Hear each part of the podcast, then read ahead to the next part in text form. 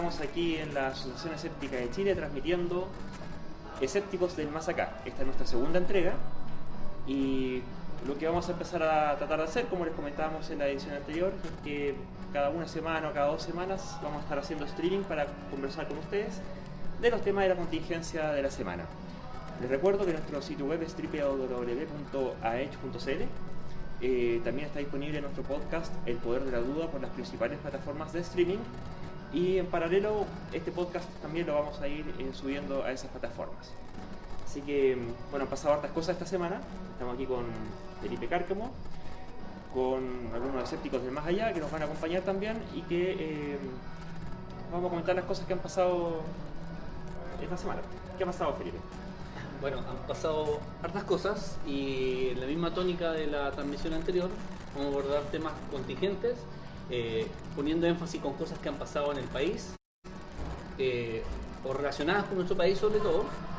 Eh, en particular, el estado de temas que, estuvimos conversando y hablar sobre lo que ha pasado en la COP25 y el papel que ha desempeñado los representantes, las autoridades chilenas como como país que presidía la COP.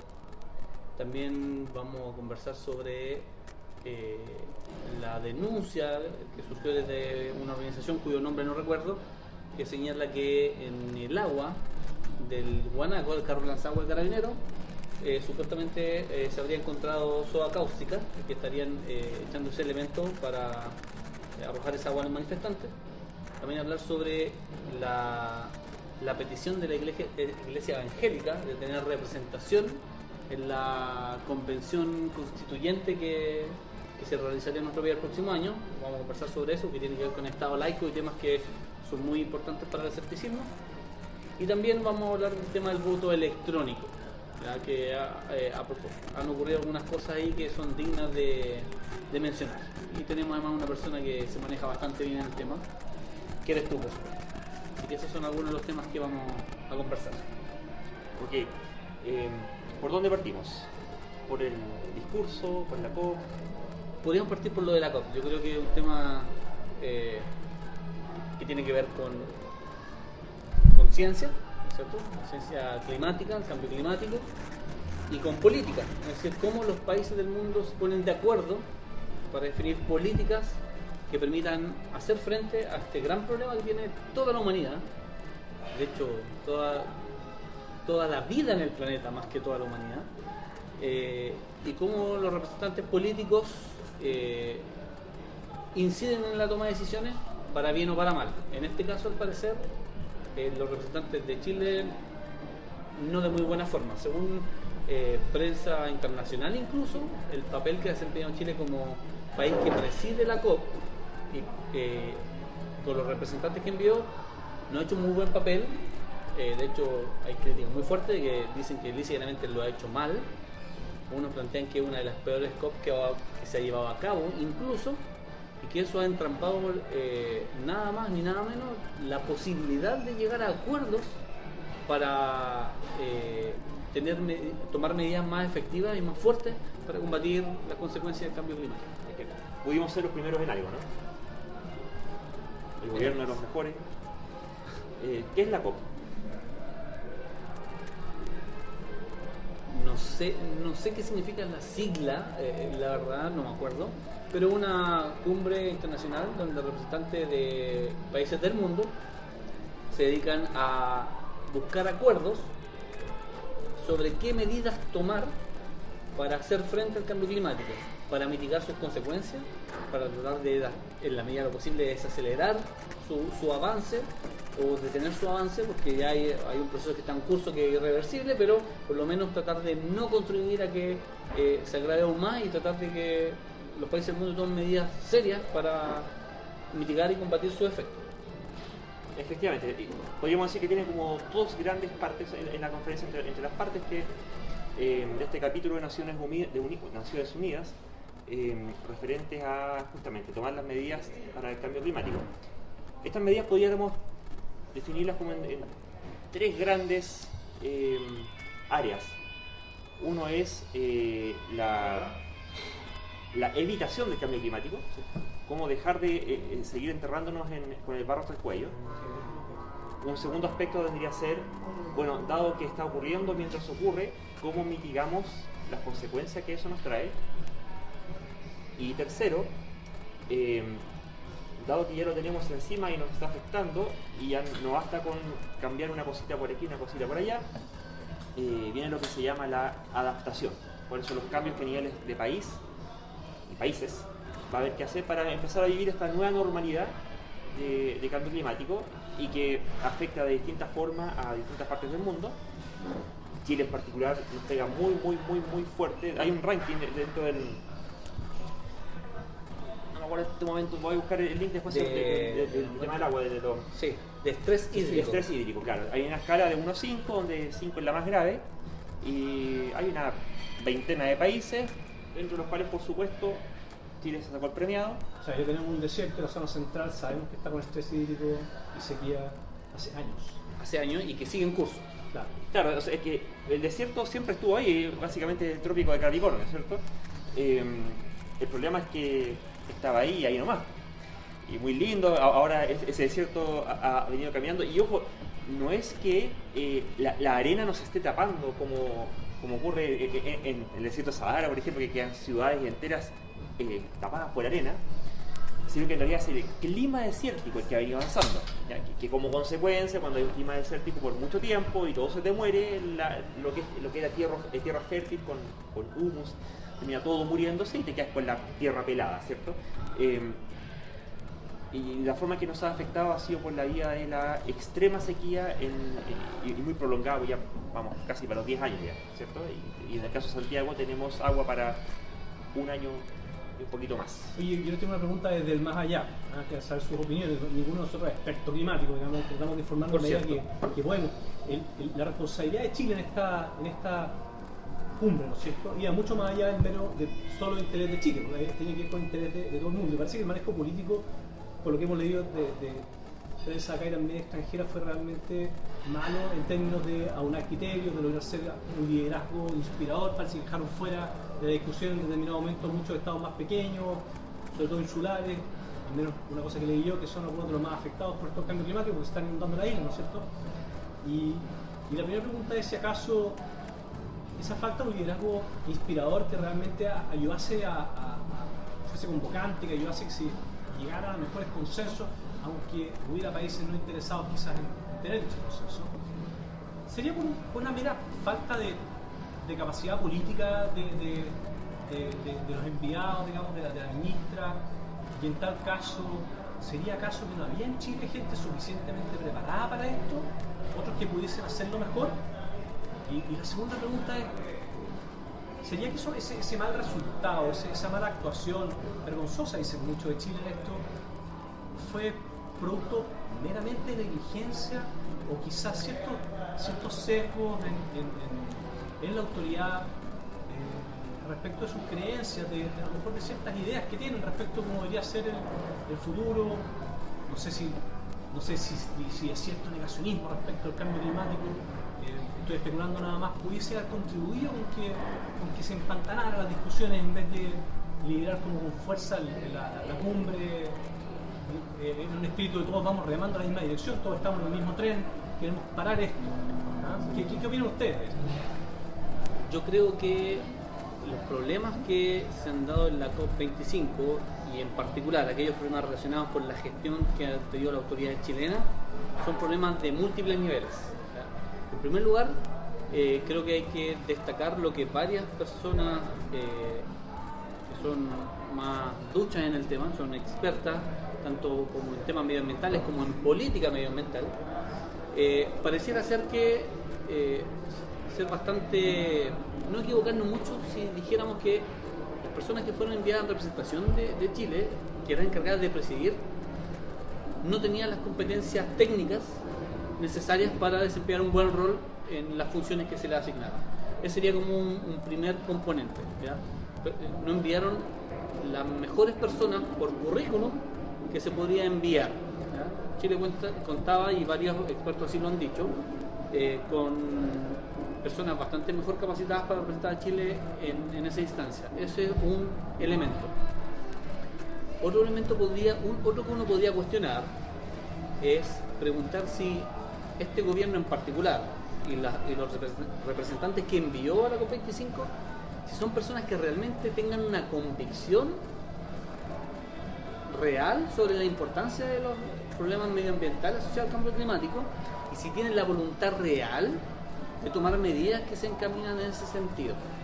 Eso también ha sido cuestionado. De hecho, han surgido ahí algunas personas que han denunciado que algunos de los representantes que envió Chile eran personas vinculadas no solo al mundo privado de la empresa privada, que, podríamos decir en principio que no es nada terrible, sino que personas que han estado vinculadas a empresas privadas en particular, que, se dedican precisamente a, beneficiarse de la contaminación y de, las emisiones. Eh, por ejemplo, daba un ejemplo, no me acuerdo el nombre exacto del, representante, una persona que está vinculada con eh, una empresa llamada Oxyquim, una empresa que más ha- ha- ha- se ha visto involucrada últimamente en problemas de contaminación en, en Quintero, ya que con gente intoxicada y todo. Entonces uno se podría preguntar qué, qué tan idónea era la gente en términos profesionales, pero además qué convicción real tienen sobre los temas medioambientales y la necesidad de tomar medidas en serio por ello. Eso podrían ser algunas de, la- de las cosas que se podrían cuestionar. Sin duda hay otras también. No sé qué, qué, qué agregarías tú. Quería comentar que, hay un paralelo, o uno podría hacer un paralelo que no es difícil hacerse, entre en esa, en esa idea, ¿no es en esa hipótesis como de la falta de voluntad política respecto de lo que está ocurriendo en nuestro propio país, de esta crisis doméstica que tenemos, en la que muchos acusan a este gobierno, que sea un problema del Estado que ha atravesado muchos gobiernos, pero este gobierno específicamente y el grupo político que lo representa, de no escuchar al pueblo, de no hacerse cargo de sus necesidades, sus demandas sociales. eh, sea por mera falta de voluntad política, sea por ciertas cargas ideológicas que, pudiera ser por ahí que, bajo mucho una densa capa de pretexto beneficien en mayor medida cierta élite. Eh, y, como te decía, pod- podría haber un paralelo entre eso, que es una crítica que muchos han hecho a- a- al manejo político de la situación de la crisis social de Chile, con relación a esta COP, desde si acaso la misma élite política, este mismo gobierno que fue a hablar con la presentación de Chile, quizás tuvo una, una dificultad para escuchar, esta, esta vez no, no el pueblo de Chile, sino que esta demanda global de, una acción rápida, precisa y eficiente en contra del cambio climático, en de a lo mejor ciertos intereses más particulares. No estoy diciendo de una manera tan consciente necesariamente, pero podría haber ahí un paralelo. ¿no? Mira, eh, la- las causas siempre son difíciles de, pesquisar, ¿cierto? O las intenciones más bien. Pero nunca hay que perder de vista quiénes se benefician y quiénes se perjuician, cómo se concentran los beneficios o se distribuyen los beneficios y cómo se concentran los perjuicios y cómo se distribuyen esos perjuicios. Eh, y además, cuando el volumen de dinero involucrado es multimillonario, ¿cierto? Es multimillonario. Tanto desde el punto de vista del costo de las mitigaciones y adaptaciones que tendremos que hacer, como de los potenciales beneficios para quien realice las obras asociadas, de ser el caso, eh, sería eh, inaceptablemente ingenuo descartar de plano la, mm, la, confluencia de intereses que eh, priorizan el interés particular de quienes detentan los fondos para adjudicarse esos proyectos en contra del interés público. Eh, hay que tener cuidado con el, yo diría con el, con el discurso. Siempre que la- las palabras que en realidad ya vamos a referirnos del, discurso del presidente que, que dio el día de la celebración de los derechos humanos, que fue la semana pasada, fue el día que estábamos grabando el primer capítulo, que pasó justamente una marcha, una manifestación por acá afuera, y eh, que venían de Plaza Italia, justamente en un contexto en el que hubo una, una niña de 15 y un adulto de 35 eh, con riesgo viral, producto de una lacrimógena que recibieron en su cara. Eh, en el mismo momento que estábamos haciendo esta grabación, ¿cierto? ¿Por qué los discursos no, no dan lo mismo? Porque crean realidades, en particular realidades políticas. Cuando se habla de que hay cosas que le importan a Chile o que le convienen a Chile, esa afirmación no es independiente de eh, a quienes estamos considerando cuando decimos Chile. Porque de un punto de vista chauvinista se puede recurrir trivialmente a un patriotismo que supuestamente nos debiera involucrar a todos. Pero en la medida que un, país como el nuestro es tan desigual, los beneficios que reciben a Chile, que, que Chile recibe, no son necesariamente los beneficios de la mayoría de Chile, sino que son muy posiblemente los beneficios de una pequeñísima, pequeñísima y extremadamente pequeñísima minoría de Chile. Eh, que se sienten tan chilenos como el resto y cuando ellos dicen Chile ganó con esto, en realidad se están refiriendo a que yo y mis cinco compinches ganamos con esto. ¿ya? somos chilenos, así que Chile gana. Eh, eh, entonces, el punto de vista de la, de la intencionalidad que puede haber en la participación y representación de Chile en estas instancias internacionales, la pregunta es, ¿a quién estamos representando? Claro, estamos representando a un sustantivo, ¿cierto? A, Chile. Pero, ¿quién es Chile? Estamos representando a la mayoría de los chilenos que vamos a tener los impactos de la sequía, estamos teniendo los impactos de la sequía, de distintos tipos de inequidades territoriales, lo que a contaminación se refiere, o estamos representando los intereses de los grandísimos inversionistas que hay en Chile, que son poquitos. Em, yo me inclinaría por el segundo grupo. Ahora pueden haber cosas intermedias también, porque por ahí se ha dicho de que también uh, la tibieza en la, en, la, la, postura de la administración de la construcción chilena, esta COP, eh, en pos de generar acuerdos potentes para qué sé yo, controlar las emisiones de carbono, por ejemplo, podría tener que con hacer un cierto guiño a intereses de Brasil, Estados Unidos y China, grandes potencias muy contaminantes, pero que además son de las más opuestas a, exigirse a sí mismas estas metas de, emisiones por sus propios motivos económicos y, políticos. Eh, hay algo de negacionismo por ahí también, sin duda que, sí, aunque razonamiento motivado, ¿ah? con, un interés de fondo, que en ese caso podría, alguien podría afirmar que hacerle guiño a sus países, que son socios comerciales importantes de Chile, si lo estás haciendo por el bien de Chile, más, allá de que haya estudios más beneficiados que otros. Pero en ese caso sería un interés más, más cortoplacista y más, y más ah, de una perspectiva ciega al, futuro, digamos, que, no, es global y que no tiene interés que deberíamos tener pensando un poco más adelante, o sea, pasado mañana, que, por lo demás podría llegar pasado mañana más rápido de lo que pensamos. Finalmente es una postura mezquina. Quería hacer, hacer, un, punto y es que en política la abstención nunca es neutra. ¿Sí? Porque habiendo necesidades flagrantes que están siendo aclamadas por la gente y teniendo los mandatarios el mandato de representación de los intereses de la nación finalmente, el no hacer algo cuando se debe hacer es un atentado contra los intereses de la nación no es neutro. Políticamente no es, ni, ni política ni éticamente es neutro. Entonces, eh, eh, las posibles abstenciones u omisiones en realidad obedecen a quienes puedan salir beneficiados de esas abstenciones. La adaptación al cambio climático requiere mucha plata, hay gente que va a tener que dejar de hacer ciertas cosas por las cuales está ganando dinero y va a haber que eh, los fondos públicos disponibles que tenemos gracias a los impuestos que todos pagamos, o al menos que pagamos impuestos, y que no son los más ricos, en Chile, en Chile los más ricos no pagan impuestos, eh, mediante esos recursos públicos van a vamos, a terminar financiando los proyectos y las iniciativas públicas que pretendidamente benefician al resto de la gente. O sea, eh, eh, quien paga también es un punto a considerar. a mí me gustaría agregar algo. dando ya por, prácticamente por hecho que el gobierno chileno envió representantes idóneos para hacerse cargo de dichas responsabilidades. Otra cosa que es digna de, reflexión desde una perspectiva escéptica es el punto del que hablábamos. Existen en, el gobierno de Chile y los representantes que envió a la COP25, que estaban nada más ni nada menos que encargados de presidir la COP, ¿existe o no la voluntad política de hacer algo real y en serio por mitigar eh, las consecuencias del cambio climático y por combatirlo eh, con fuerza?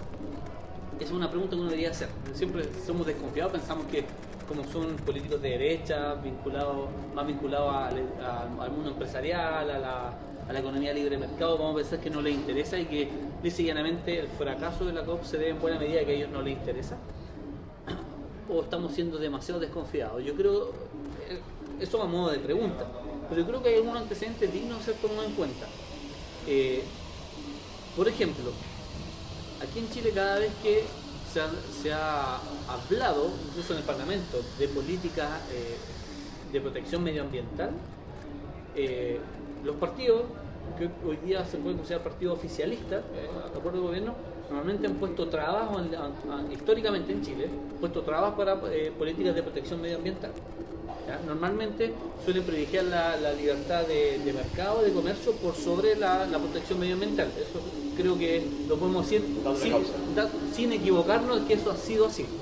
Pero otro antecedente adicional podríamos decir que uno de los centros de pensamiento eh, de, de- de derecha, vinculado, no vinculado al gobierno actual, que es Libertad de Desarrollo, yo me metí hace un tiempo en la página Libertad de Desarrollo y Libertad de Desarrollo hasta el año 2017, y no me equivoco al decir esto porque lo revisé, tenía una postura negacionista del cambio climático, que es uno de los centros de pensamiento más fuertes que tiene la derecha en nuestro país. En algún momento esa postura negacionista llegó a, a señalar explícitamente que el cambio climático no era algo real. En algún momento eso fue, pero ya después del 2014, eh, Libertad de Desarrollo, los docu- los- las pocas publicaciones que hizo sobre, sobre esa materia, cambió el discurso y ya no negaba el cambio climático, sino que empezó a negar el origen antropogénico. Hasta el año 2017, en la página Libertad de Desarrollo se encuentran publicaciones donde cuestiona el hecho que el cambio climático sea de origen antropogénico. Eh, y eso es un dato real. Eso cualquiera se puede meter a la página Libertad de Desarrollo y constatar que hasta el año 2017 tiene publicaciones en las que cuestiona y, y niega que el cambio climático sea antropogénico. O al menos lo pone en duda. Lo que implica un desfase de más de 20 años de lo que la ciencia climática ha señalado. Eso es una, una cosa importante y relevante. Pero a propósito de que la COP se iba a hacer en Chile, se cambió a España finalmente debido a la, a la convulsión social que ocurrió en nuestro país, se hace en Chile, Libertad de Desarrollo sacó este mismo año una publicación en la que ya no niega que el cambio climático real, no niega que sea antropogénico y ahora pasó una tercera fase del negacionismo, eh, Libertad de Desarrollo, diciendo que el cambio climático es algo real, su origen es antropogénico, pero a Chile lo que le conviene en términos de estrategia es no tomar medidas para combatirlo, sino que prepararse para eh, afrontar sus consecuencias. Por lo tanto, Libertad de Desarrollo dice que la mejor estrategia es no hacer regulación medioambiental de ningún tipo, sino que lisa y llanamente ganemos plata como locos para tener plata para después hacer frente a las consecuencias. Es- parte, parte diciendo eso, yo no sabía esa parte Eso de es. la historia, fíjate. Sí. Yo preguntaba ingenuamente hace un rato si acaso el equipo enviado por el gobierno de Chile bueno, dirigir la copa había sido solamente meramente negligente conducirla. Bueno. O sea, y, y cuando lo estás contando tú no sería nada extraño pensar que están permeados por estas ideas. Sí, eh, Libertad de Desarrollo es un centro de pensamiento de derecha muy vinculado a, la a todas las figuras de gobierno. Y ellos plantean eso y cualquier persona se puede meter a la página de Libertad de Desarrollo y ver todos los pronunciamientos que han tenido sobre la temática, que dicho sea paso no son muchos, pero sí, pese a no ser muchos, son muy decidores. Muestran una política sistemática de negacionismo, han pasado por las distintas fases de negacionismo. Aun cuando no se tratase, aun, aun cuando no tuvieras, no, no quiero ser tan conspiranoico tampoco, no hay que ser ingenuo tampoco, ¿no es ¿cierto? Aun cuando no tuvieses una agenda eh, directa y deliberadamente clara, ¿no es cierto?, nítida de empantanar negociaciones en la COP25, podrías tener personas que son de, de esa parte del espectro político que tengan sus sesgos importantes en relación con eso. Mira, si es que no si es que no tienen una agenda, cosa que no podemos descartar, creo yo, si es que no tienen una agenda, al menos podemos decir que tienen una posición ideológica que es tendiente a eh, no hacerse cargo del problema. Yo creo que eso se, se puede afirmar sin, sin mayores problemas, al menos libertad de desarrollo, pero di- digamos que libertad de desarrollo es bastante cercana a las posturas del gobierno. Entonces, creo que la pregunta acerca de si este gobierno tiene una voluntad política real por el problema, yo creo que Claro, si bien es cierto, libertad de desarrollo no es literalmente el gobierno ni los representantes, al menos da una muestra de cuál es el ecosistema en el que el gobierno se desenvuelve y por lo tanto da una idea bastante, eh, no decidora ni tajante, pero bastante eh, cercana a las posiciones que podrían existir en el gobierno y en los representantes que el gobierno envió. Eso por una parte. Ahora, lo otro que quería decir, y con esto eh, termino de pronunciarme sobre este tema en particular, es que este mal desempeño de Chile como país que preside la COP, debido a la incompetencia y a la falta de idoneidad formativa de las personas que el gobierno chileno envió, y vinculando a la falta de voluntad política que podemos sospechar que tiene esta, eh, el gobierno y, y los representantes enviados, Es decir, que las consecuencias de que la COP esté fracasando, por, entre otras cosas, por esas razones, son consecuencias sumamente grandes. Es un esfuerzo mundial por tomar medidas, por lo que creo que sin equivocarnos, por decir que es el problema más serio que afronta la humanidad hoy en día. Chile está con una convulsión social tremenda, pero creo que este problema es insignificante si lo comparamos con la magnitud que tiene el problema del cambio climático y las consecuencias que todo el mundo podría pagar por ello. Entonces, el que esto esté fracasando por múltiples razones porque los representantes chilenos no hayan sabido gestionar. Leía yo en la prensa internacional han cometido errores tan básicos como marginar a un montón de países de las distintas mesas de discusión. Y eso no puede generar otra cosa que desconfianza. Y a la hora de tomar acuerdos políticos entre un montón de países, la desconfianza claramente es algo que, que, es desfavorable. Eso es un problema. Los otros proponiendo medidas absolutamente irrisorias como que los representantes del mundo mandaron sus comentarios por mail. Cuando todo debería estar pensado para tratar de facilitar que se llegue a acuerdo. Hay que ser honesto, nunca ha sido fácil llegar a acuerdo en, este, en estos encuentros de la COP. Siempre ha habido problemas, pero esos problemas ser mayores o menores dependiendo de la gestión de, los organizadores. Y como la gestión de Chile ha sido pésima, los acuerdos se han visto entrampados y todo el mundo está señalando que Chile es uno de los principales responsables. Y en un contexto en el cual es súper necesario conseguir acuerdos, y estos acuerdos son difíciles de conseguir, la inacción basta por sí sola, o al menos de forma significativa, para impedir que el acuerdo se consiga. ¿sí? Por una parte, la negligencia no solamente eh, eh, es eh, quizás no intencionada, que yo no lo creo, sino que definitivamente no es neutra, ¿ya? porque impide la consecución del objetivo. Y si vamos a hablar de conspiranoia, no, es para qué recurrir a la conspiranoia, o sea, basta seguir la ruta del dinero.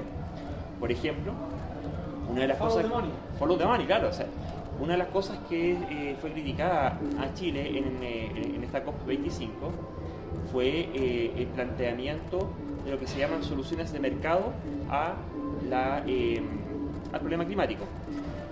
Que pueden más o menos aportar o no, una de ellas, las clásicas, son el tema de los bonos de carbono y en general los bonos de contaminación. En circunstancias de que mundialmente ya la cosa viene de vuelta, ya, ya no, van por el tema de que sean bienes transables, de modo que el, el mercado le asigne precio y por lo tanto internice los costos, sino que ya estamos viendo que ese, mecanismo no funcionó, por lo tanto eh, se, requieren políticas públicas mucho más agresivas y sobre todo poniendo los, números en perspectiva de los, años involucrados y los, grados de temperatura involucrados. Eh, eh, quizás austeridad uno quisiera evitarla dentro de lo posible, pero claro, efectivamente parte de ello va a por la austeridad, el consumo finalmente. Eh, y dentro de estas soluciones de mercado, si ustedes ven, revisan en la prensa, para qué creerme, cuáles fueron las declaraciones del Ministerio de Agricultura hace dos meses atrás, poco antes del estallido social, tres meses atrás, el ministro de Agricultura planteaba que la forma clave de que tenía Chile para poder salir adelante con el problema de la sequía en particular, eh, a propósito de, las mitigaciones y las adaptaciones que tiene que tener el país, era mediante alianzas público-privadas. En la Norcorea del, neoliberalismo, que es Chile, eh, eso típicamente significa que con fondos públicos que pagamos todos los que pagamos impuestos, se financian iniciativas eh, que sean provistas por privados, que típicamente van a ser asignados por los grandes grupos económicos. Resulta que en paralelo, Chile es uno de los países, no sé si es el país en el mundo o si no eh, selecto de una pequeñísima cantidad de países que tiene el agua privatizada, ¿sí? no es un bien público, por lo tanto tú consumes lo que eres capaz de pagar. Los derechos de agua se transan, son básicamente caudal versus plata, la caudal es metros cúbicos o litros por segundo, por minuto, dependiendo de cómo sería. Y no recuerdo la cifra exacta, pero algo así como el litro por segundo tiene un, precio, ya no recuerdo exactamente si entre los 20 o más millones de pesos. ¿ya? Y el ministro de Agricultura, que proponía como política pública que para solucionar los problemas de sequía en Chile era eh, crucial una alianza público-privada, es titular y propietario, ya sea directo o indirecto, de cantidades cuantiosas de caudal de agua. Entonces es un actor eh, directamente involucrado en los posibles eh, beneficios concentrados que pueda tener cualquier tipo de política pública que hoy en día el, el estallido social es consecuencia de un reventón sistémico, dado que en todos los posibles focos de la economía y de la sociedad ha habido un proceso de ultra concentración de la riqueza, del poder adquisitivo, del ingreso y del poder político, ¿cierto? Eh, el caso del agua, el ministro de Agricultura y el tipo de propuestas que se están proponiendo en la COP o que se propusieron en la COP 25 son parte de lo mismo. A mí me gustaría también agregar frente a este punto eh, un dato histórico que creo que es bastante interesante. Desde la perspectiva del pensamiento escéptico y el escepticismo, siempre se critica eh, las, las posiciones conspiranoicas. Y es muy razonable que eso sea un componente importante en el escepticismo, tratar de no explicar las cosas siempre apelando a conspiraciones, porque eso se transforma finalmente en un vicio. Pero lo dijimos también en la, en, la transmisión anterior, la semana pasada, eso no quiere decir que las conspiraciones no existan. Y de hecho hay un antecedente histórico muy decidor respecto de una conspiración real a propósito del tema del cambio climático. Hay un libro que yo no me canso de recomendar, que es un libro de una historiadora de la ciencia norteamericana, que es Naomi Oreskes, junto con Eric Conway, que el libro se llama Mercaderes de la Duda, eh, lo pueden encontrar en castellano o en inglés, donde se documenta muy bien cómo la industria del hidrocarburo eh, hizo lobby político y financió investigación científica fraudulenta para tratar de mostrar que el, el tema del cambio climático era menos grave de lo que realmente era. En algún momento mostrar que no era real, después cuando ya no podía mostrar que no era real, mostrar que era menos grave de lo que señalaban. Luego cuando la ciencia descubrió que el origen, eh, certificó que el origen era antropogénico, se negaron a, reconocer que el origen era antropogénico y así pasando por distintas etapas que se parecen a, las distintas etapas que, tiene eh, libertad de desarrollo también en su negacionismo, pero con varios años de desfase. Eh, el, asunto es que hay un caso de conspiración real de una industria multimillonaria. O sea, todo necesita energía para funcionar. Y partiendo. No es único. O sea, está, el lobby de las tabacaleras, conocido, documentado por, mi, por minimizar el, el, discurso público, el daño del tabaco, que después se fue cayendo, eso no es cierto. Exacto. Eh, el, lobby de las, que es más nuevo de las empresas productoras de, productos de la industria del alimento y hidrato de carbono, digamos, por minimizar el impacto real del daño de hidrato de carbono en la salud cardiovascular, que las cosas más importantes de muerte en el mundo civilizado son problemas cardiovasculares, y, tratar de, apuntar digamos, en la dirección de, los lípidos y de las grasas como, como culpable principal. Exacto, de hecho este libro... de carbono. De hecho, este, este, este, libro, que, este libro que recomendé, de Mercader de la Duda, uno de sus capítulos fundamentales sobre el tema del cambio climático, pero precisamente documenta varios casos reales de conspiración, menciona el de las tabacaleras, el tabacalera versus el cáncer, ¿cierto? Cómo el tabaco produce cáncer, pero también documenta cómo trataron de negar después que el humo de segunda mano también producía una serie de enfermedades respiratorias en etapa. También documenta el caso de eh, la destrucción de la capa de ozono, eh, producto de los eh, fluorofluorocarbonos. Eh, el tema de la lluvia ácida también. O sea, en ese libro se documentan varios casos de conspiración real donde la industria trató, creó eh, investigación, científica fraudulenta para negar la realidad de ciertos problemas medioambientales y de salud. Ahora, si eso ocurrió con industrias como el tabaco, con los eh, eh, hidro, fluoro, se me, se me va la, la palabra, imagínense cómo eso debe haber sido y los niveles de dinero que se manejó en esa conspiración cuando el tópico era la industria energética mundial. O sea, si hay una industria que es gigantesca y que difícilmente hay otra industria que pueda competir con ella en términos de tamaño, salvo las armas y la droga, salvo las armas y la droga es la industria energética. Sí, bueno, lo que pasa es que tenemos a Pax creando eh, amiga Gladys que está mirando la, transmisión que da muchas gracias por la recomendación del libro. Así que se le ocurren otros libros interesantes para que los digan y, lo mismo para quienes estén escuchando el, programa. Si tienen preguntas o comentarios o, informaciones que nosotros no tenemos, eh, por favor mándalas por Facebook, estamos, estamos muy atentos a lo que nos, a escriben. Ah, muy bien. Sí, ese libro es eh, El Mercaderes de la Duda, es un libro muy recomendable. Creo que dada la importancia que tiene el tema del cambio climático, y cómo hay empresas que están interesadas en ocultar evidencia, porque eso va en directo beneficio de, de dichas empresas y dicha industria, ese libro creo que es uno de los mejores que se ha escrito en, en, en la historia de la historia de la ciencia. O sea, es un libro de verdad muy, muy, muy bueno y que lo recomiendo y qué bueno que le, que le gustó la recomendación y ojalá pueda acceder a él. ¿eh? De hecho, eh, y un libro muy, muy, muy recomendable. La posibilidad de las conspiraciones hay que tenerla en mente, sobre todo cuando la escala da para pensar que eso puede ocurrir o cuando hay antecedentes históricos que hacen pensar que, que, que en tal tipo de situaciones son más probables que eso ocurra o el volumen de gente involucrada no es tanta. Ah, hay varios factores que considerar, pero la cautela que hay que tener es máxima. Yo creo que, que- sobre todo tenemos que tener cuidado con, con imaginar que fenómenos complejos que requieren múltiples actores, que requieren múlti- de múltiples niveles que se, que se confabulen, entre comillas, estoy- eso, eso es una libertad artística lo que estoy diciendo, no se confabulan, digamos, de que al mismo tiempo se activen para producir determinados fenómenos, de caer en hipersimplificaciones y pensar en que la causa de ese tipo de fenómenos son conspiraciones, que es la tentación de las conspiranoias, no, no es pensar conspiraciones, la conspiranoia ya como más... eh, no hablamos de enfermedad, pero de, de posición ideológica.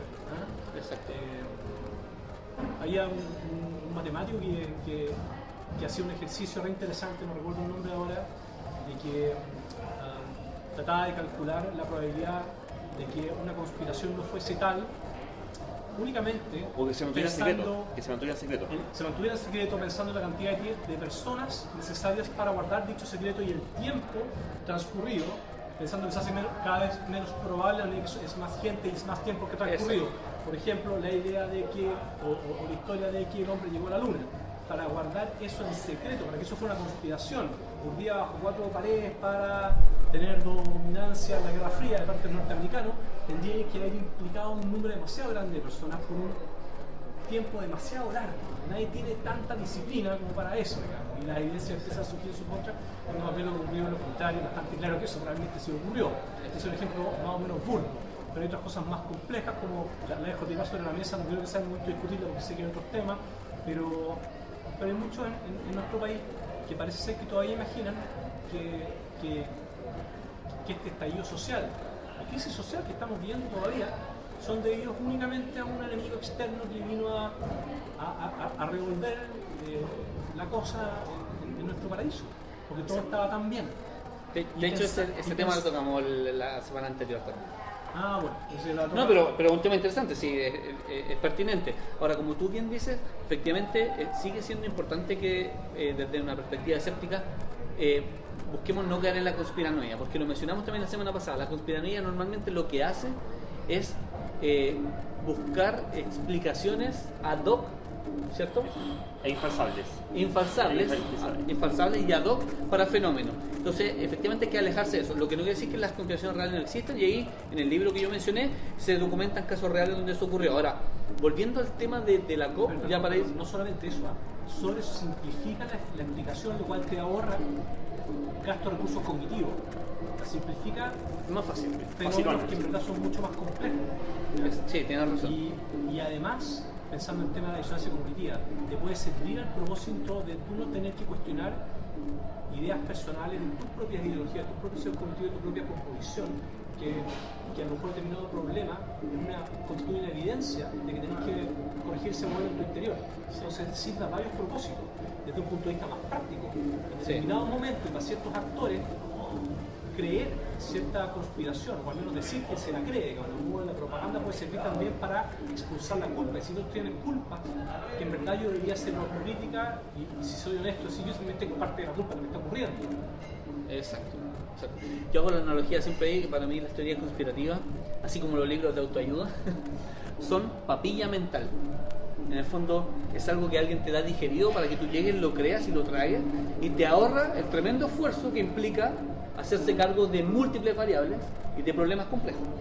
Entonces es como papilla mental, es como ahorrarte el, la- el esfuerzo de tener que razonar y pensar en, en- en- sobre una cuestión que implica muchas cosas. En algunos casos exóticos más contraculturales te pueden ah, dar una sensación muy potente de, de- de- de- de identitaria, digamos, que te hace eh, conectarte con otros que tienen la inmediata, sobre todo las que son más contraculturales, las que son más de, las que son más de nicho, Los de que, de que tú tienes la verdad y, y que tú vales más o eres más importante o, o- o tienes un valor especial porque ha sido capaz de reconocer una verdad que nadie más tiene. Exacto. Eso ya, bueno, esos son los más. Sí. Son chifladas ultraplanismo, no, no están más sofisticadas que tienen que ir con política, que son siempre más, más, más difíciles. Exacto. Ahora, y, y lo también es que hay que tener cuidado con calificar a esto como de conspiración en circunstancias de que hay cuestiones que son declaraciones públicas de la, de la misma gente involucrada. Entonces, cuando hay ciertos políticos, ciertos personajes de la academia, ciertos personajes del mundo económico, que entrevistados en un programa de televisión abierta, les plantean la situación de que oiga, hay que restringir aquí, hay que restringir acá, y, y rehuyen del asunto de una forma pero patológica, que no, que eso va a traer crisis económica, hay que fomentar el emprendimiento, la libertad, no es ni siquiera secreto, ni siquiera secreto. O sea, por lo menos para hablar de conspiración, una de las características que sea secreto y la, la conspiranoia es la que cree de forma acrítica en agendas secretas. Pero cuando la agenda es pública, eh, lo único que hay que hacer ahora es, es- es identificar quiénes son los actores interesados y ahí es donde ya me caen severas dudas de que la falta de proactividad y de diligencia en la participación y en el rol que le correspondía a Chile presidiendo la COP25 haya sido causa únicamente por negligencia ¿ya? y por falta de competencia. Que- que- La, que- la a- a- navaja de Handlon en esta oportunidad no. parece que no, no, no, no Sí. alcanza, no alcanza a hacer la pega. sería una, Bueno, una bueno. navaja, una navaja demasiado multimillonaria. Bueno, ¿Cuál para- para- Handlon? Para quien no conozca el concepto de la navaja de Hanlon, eh, la navaja de Hanlon es una especie de principio metodológico, una recomendación metodológica, y es no- importante decir que es una recomendación, porque la verdad es que la navaja de Hanlon, así como la navaja de Ockham, No, eh, no son algo que esté realmente fundamentado y que se juegue, son recomendaciones metodológicas, pero, pero tienen un fundamento igual. Pero la navaja de Hanlon dice que recomienda más bien que a la hora de explicarse estos problemas, más que atribuirlos a la maldad o a una conspiración intencionada por ciertas personas, es mucho más sencillo y razonable atribuirlo a la mera incompetencia o ineptitud de los actores involucrados. Es más probable que es más común. Más probable que- vas a equivocar menos Exacto. si ocupar la navaja de Handlon. De hecho, incluso cual no podría- quiere decir que sea siempre. Exacto. De hecho, eh, la naranja Harlow incluso uno podría, haciendo una analogía, justificarlo desde la termodinámica. ¿Cierto? Se requiere mucho menos esfuerzo que gente se equivoque y que los errores y los problemas se produzcan producto de equivocaciones, que haya una conspiración donde múltiples actores confluyan con un interés en común y que sean lo suficientemente eh, Competentes. competentes para hacer todo a la perfección de manera tal que la conspiración resulte. Entonces, la, la navaja de Hanlon lo que recomienda más bien es, eh, en principio, inclinarse más a atribuirlo todo a la ineptitud, más allá de la conspiración. Pero dado lo que decía Luis, eh, y dado que la Hanlon es solo una recomendación metodológica, es legítimo pensar que hay situaciones reales en las que probablemente haya intención o haya alguna clase de conspiración detrás.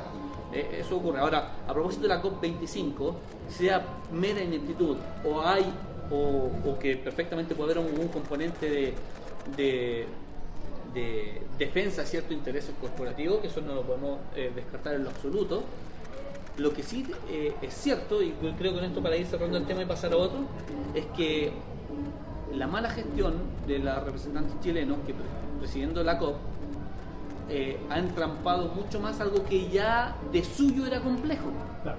que era que un montón de países del mundo lleguen a acuerdos sobre algo fundamental. Y es particularmente complejo porque hay múltiples intereses económicos imbricados en el problema. Es un dilema prisionero. Para, introducir otro concepto entretenido que, que- nosotros hablamos con cierta frecuencia.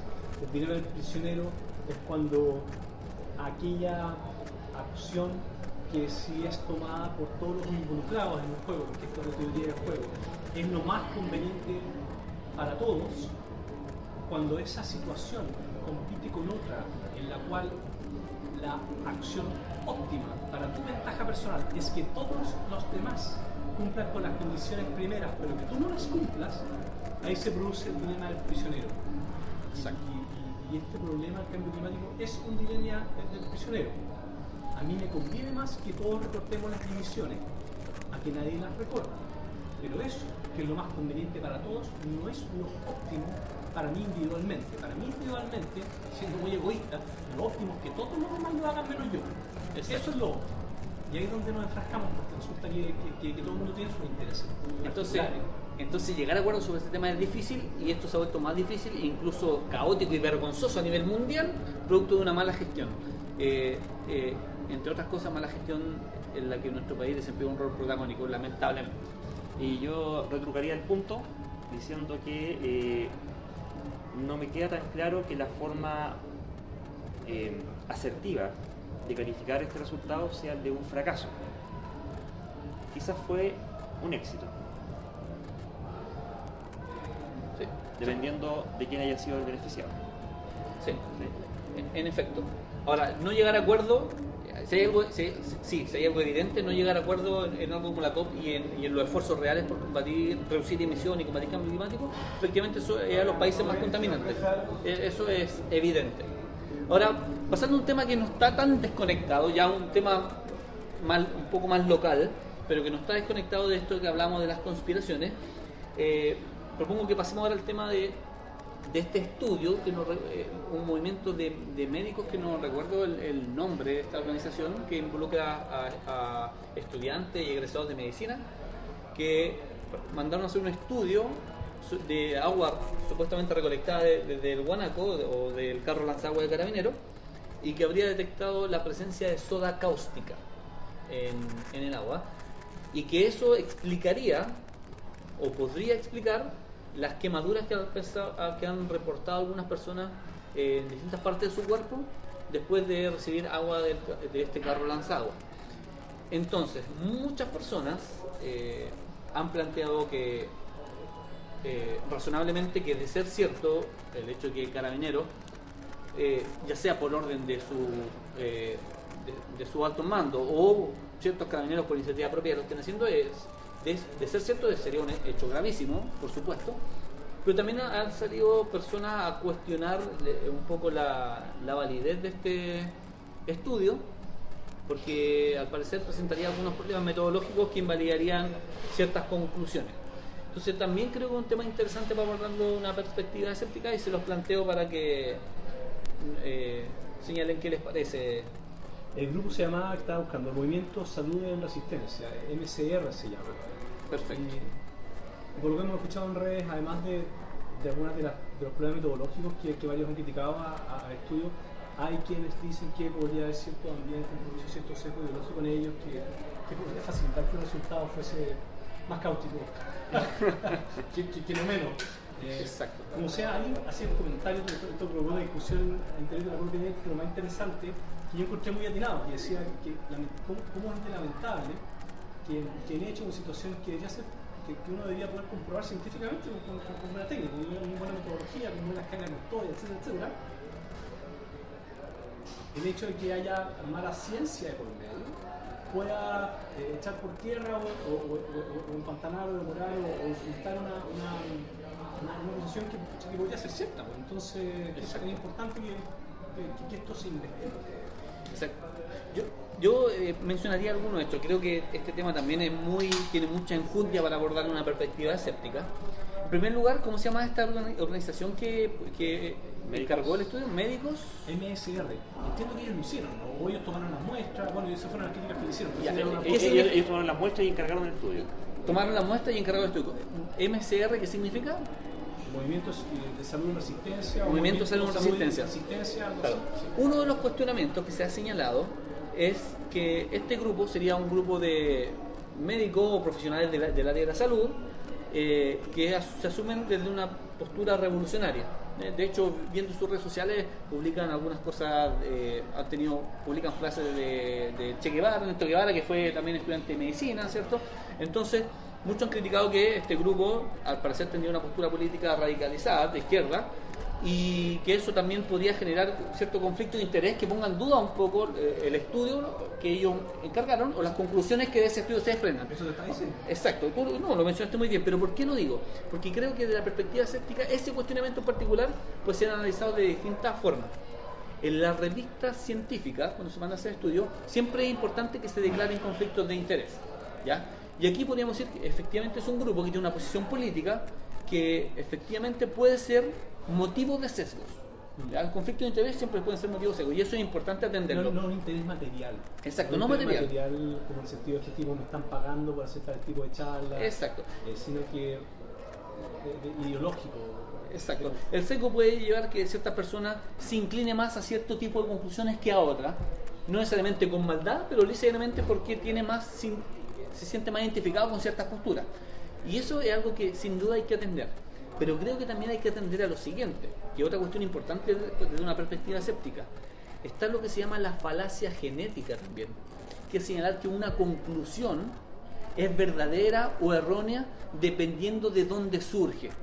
Entonces, que una persona de derecha, por ejemplo, diga este estudio inválido porque lo publicaron unos tipos izquierdosos, Claro. es una falacia.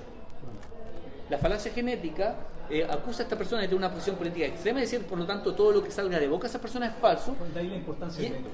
y eso es una falacia. Por lo tanto, creo que es importante atender a los posibles conflictos de interés, sin duda, pero no decir que esta persona, solo por tener una postura de izquierda más radical, necesariamente están equivocados. Si hay alguna duda que creo que es legítima hacer a este estudio, son los problemas metodológicos que presentan. Que no queda claro dónde tomaron la muestra, cómo la tomaron, cómo la custodiaron. O sea, hay todo un vacío que nos deja claro que, que la muestra que finalmente fue analizada efectivamente corresponda a agua sacada del carro lanzagua o extraída o recolectada del carro lanzagua de carabineros. Por lo tanto, Con una buena metodología. Con una buena ciencia metodología. hecha, con, con- con- con un procedimiento además que le pueda demostrar que si, si es así, le callas la boca a tus poderes políticos y te reís de tu propio sesgo y quedamos todos más tranquilos. Exacto. Entonces, ese cuestionamiento que es metodológico, epistemológico, es sumamente válido.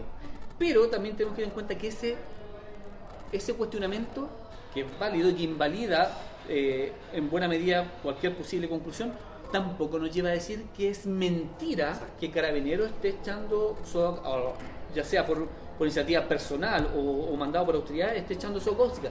Lo único que ese cuestionamiento establece es que ese estudio en particular no es lo suficientemente concluyente como para decir que Carabinero está echando soda cáustica al carro lanzagua. Eso es lo que se puede concluir de ahí y eso ya, ya muestra con claridad la necesidad de que se hagan estudios realmente serios y con una metodología lo más impecable posible para que sepamos si eso está ocurriendo o no. Ahora, entiendo de, de- de- de asuntos que he leído, en verdad, a lo mejor más al respecto, de que ha habido ciertos reportes de lesiones cutáneas, aparentemente por el contacto del agua que arroja el, el guanaco, el carro lanzagua. No tengo tan claro, como en ese tan- qué, qué tan así es eso, o cuáles son los números. No es lo mismo como te dicen, hu- hu- hubo dos ojos que, que se rompieron cuando hay 300 y tanto. Entonces no tengo tan claro qué tan así ha sido eso. Pero si eso es así, eso necesita una investigación inmediata y da lo mismo si o sea lo que sea que, que, que diga los tiene el agua, si el agua sola no hace eso. Claro, ese es otro punto, digamos. Que in- incluso puede ser que este estudio hierre respecto a la soda cáustica. No obstante, puede haber otras cosas más que tampoco deberían estarle echando, que no fueron pesquisadas en este caso, pero que no corresponden. Efectivamente, habría lesiones eh, de índole química, irri- irritativa, ampollas, quemaduras, y distintas fotos bastante Capsaicina decían por ahí. Claro, y y ahí lo, lo que, es que es interesante porque, bueno, Carabineros no es precisamente una institución que se caracterice por su probidad, su honestidad y su proficiencia, ¿cierto? Eh, Altas pruebas de ello hemos tenido no, digamos que, desde claro, hace años o ya. sea, claro, eh, eh, o sea, es que si, no, ¿en qué país estáis viviendo? Digamos? Eh, eh, el punto que quería llegar e- era otro, y es que eh, en este afán tan, ¿cómo podríamos decirlo?, estructurado de, de- de- de- de negar lo que se les acuse, independiente de que sea lo que se les acuse, eh, en el acto de negación vuelven a tropezar con más cosas que van o bien evidenciando lo que están intentan- intentando negar u otras cosas. Por ejemplo, eh, dice, oye, ustedes le están echando soda cáustica a- a- a- al agua. No, lo que pasa es que cuando le echamos capsaicina, hay que disolverla con un, con un poco de soda cáustica. ¿Así fue? Entonces quedan trazas de soda cáustica. Ah, o sea que le estás echando capsaicina. Ah, o, o- o echándole el, el, el, el, el líquido, el líquido este, el de. Ese es el de. Sí. El, el, el, el, el- el lacrimógeno, Exacto. claro, De claro. hecho, yo, yo leí, el, busqué en internet y lo encontré, el documento donde establecen los protocolos del carro lanzagua y lo que los protocolos de carabinero señala otro problema es si esos protocolos de carabineros se ajustan al derecho internacional y a la recomendación internacional al respecto. sí, sí, Ese es sí, cuento sí, aparte. sí. Pero los propios protocolos de carabineros dicen que lo, eh, el único componente que se le puede echar al agua, al carro de agua, es el, la vers- lo mismo del gas lacrimógeno, pero en líquido. Es, es decir, eh, líquido lacrimógeno. Eso se le puede echar y en distintas eh, concentraciones. Ya desde la más leve hasta la más alta, pero ningún otro componente se podría echar. Por lo tanto, cualquier otro tipo de sustancia distinta a este líquido lacrimógeno, que es la versión líquida del gas lacrimógeno, eh, no estaría permitido. Ahora, eh, quiero recapitular un poco diciendo que este estudio efectivamente tiene un problema metodológico que invalida cualquier posible No, es- conclusión. es un chasco. Efectivamente, invalida cualquier posible conclusión. ¿se, acuerdan más o menos, no? Yo, yo sé que estaba bien cuestionado el tema de la toma de la muestra. La toma- que había sido un charco y el charco bueno, puede estar contaminado con cosas que están en el piso, hasta jabón o yo. Exacto. Esto- Está- Esa era una de las cosas, pero había más, ¿no? Está la declaración del colegio químico. Lo hacen pedazos. O sea, habrían. El gráfico que mostraba lo, lo había copiado de una tesis de Ecuador. Faltaban las evidencias, eh, la- la- la- las mediciones no estaban, la referencia, el tipo referencia a cualquier cosa. No, eh, eh, era un Frankenstein. Un Frankenstein, Sí, sí, realmente un chasco absoluto. y sí. además no se sabe bien dónde tomaron la muestra y luego otro, la línea de custodia de la muestra. Porque ¿qué ocurrió con la muestra desde que fue tomada hasta que fue finalmente analizada? Entonces todo un problema que invalida las conclusiones y eso no, no se puede negar. Independientemente que uno eh, eh, legítimamente quiera que eso sea investigado de forma seria. Y yo, de hecho eso es lo que yo espero, que se investigue de forma seria. Y, se me ocurre que si la autoridad se lo propone no ha de ser muy difícil tampoco, porque especialistas y gente competente para hacerlo hay.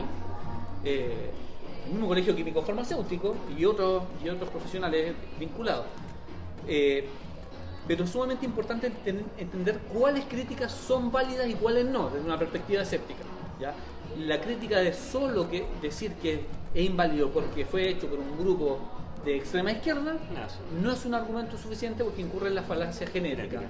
que es una forma de ad hominem finalmente. Es criticar las conclusiones dependiendo de quién viene. Sí, ¿ya? Oye, una hora, chiquillos. Hay otros temas que. Sí, por supuesto. Oye, o sea, quería hacer- precisar una cosa. O sea, no quiero estar afirmando que Carabineros le haya echado capsaicina. Lo que estoy diciendo es que un argumento que se da es que cuando se echa capsaicina eh, para, para, para este tipo de cuestiones, hay que disolverla con soda cáustica. Y, eso podría dejar trazas de soda cáustica, que era otra de las posibles fuentes que pudiera, en caso de que hubiera sido hecho por Carabineros, pues, no- la verdad es que no lo creo. ¿ya? O al menos no de forma sistemática, que, que, alguno en particular, eh, hay casos de todo. Para los que no sepan, la capsaicina es el Picante. químico que hace que, que los picantes piquen.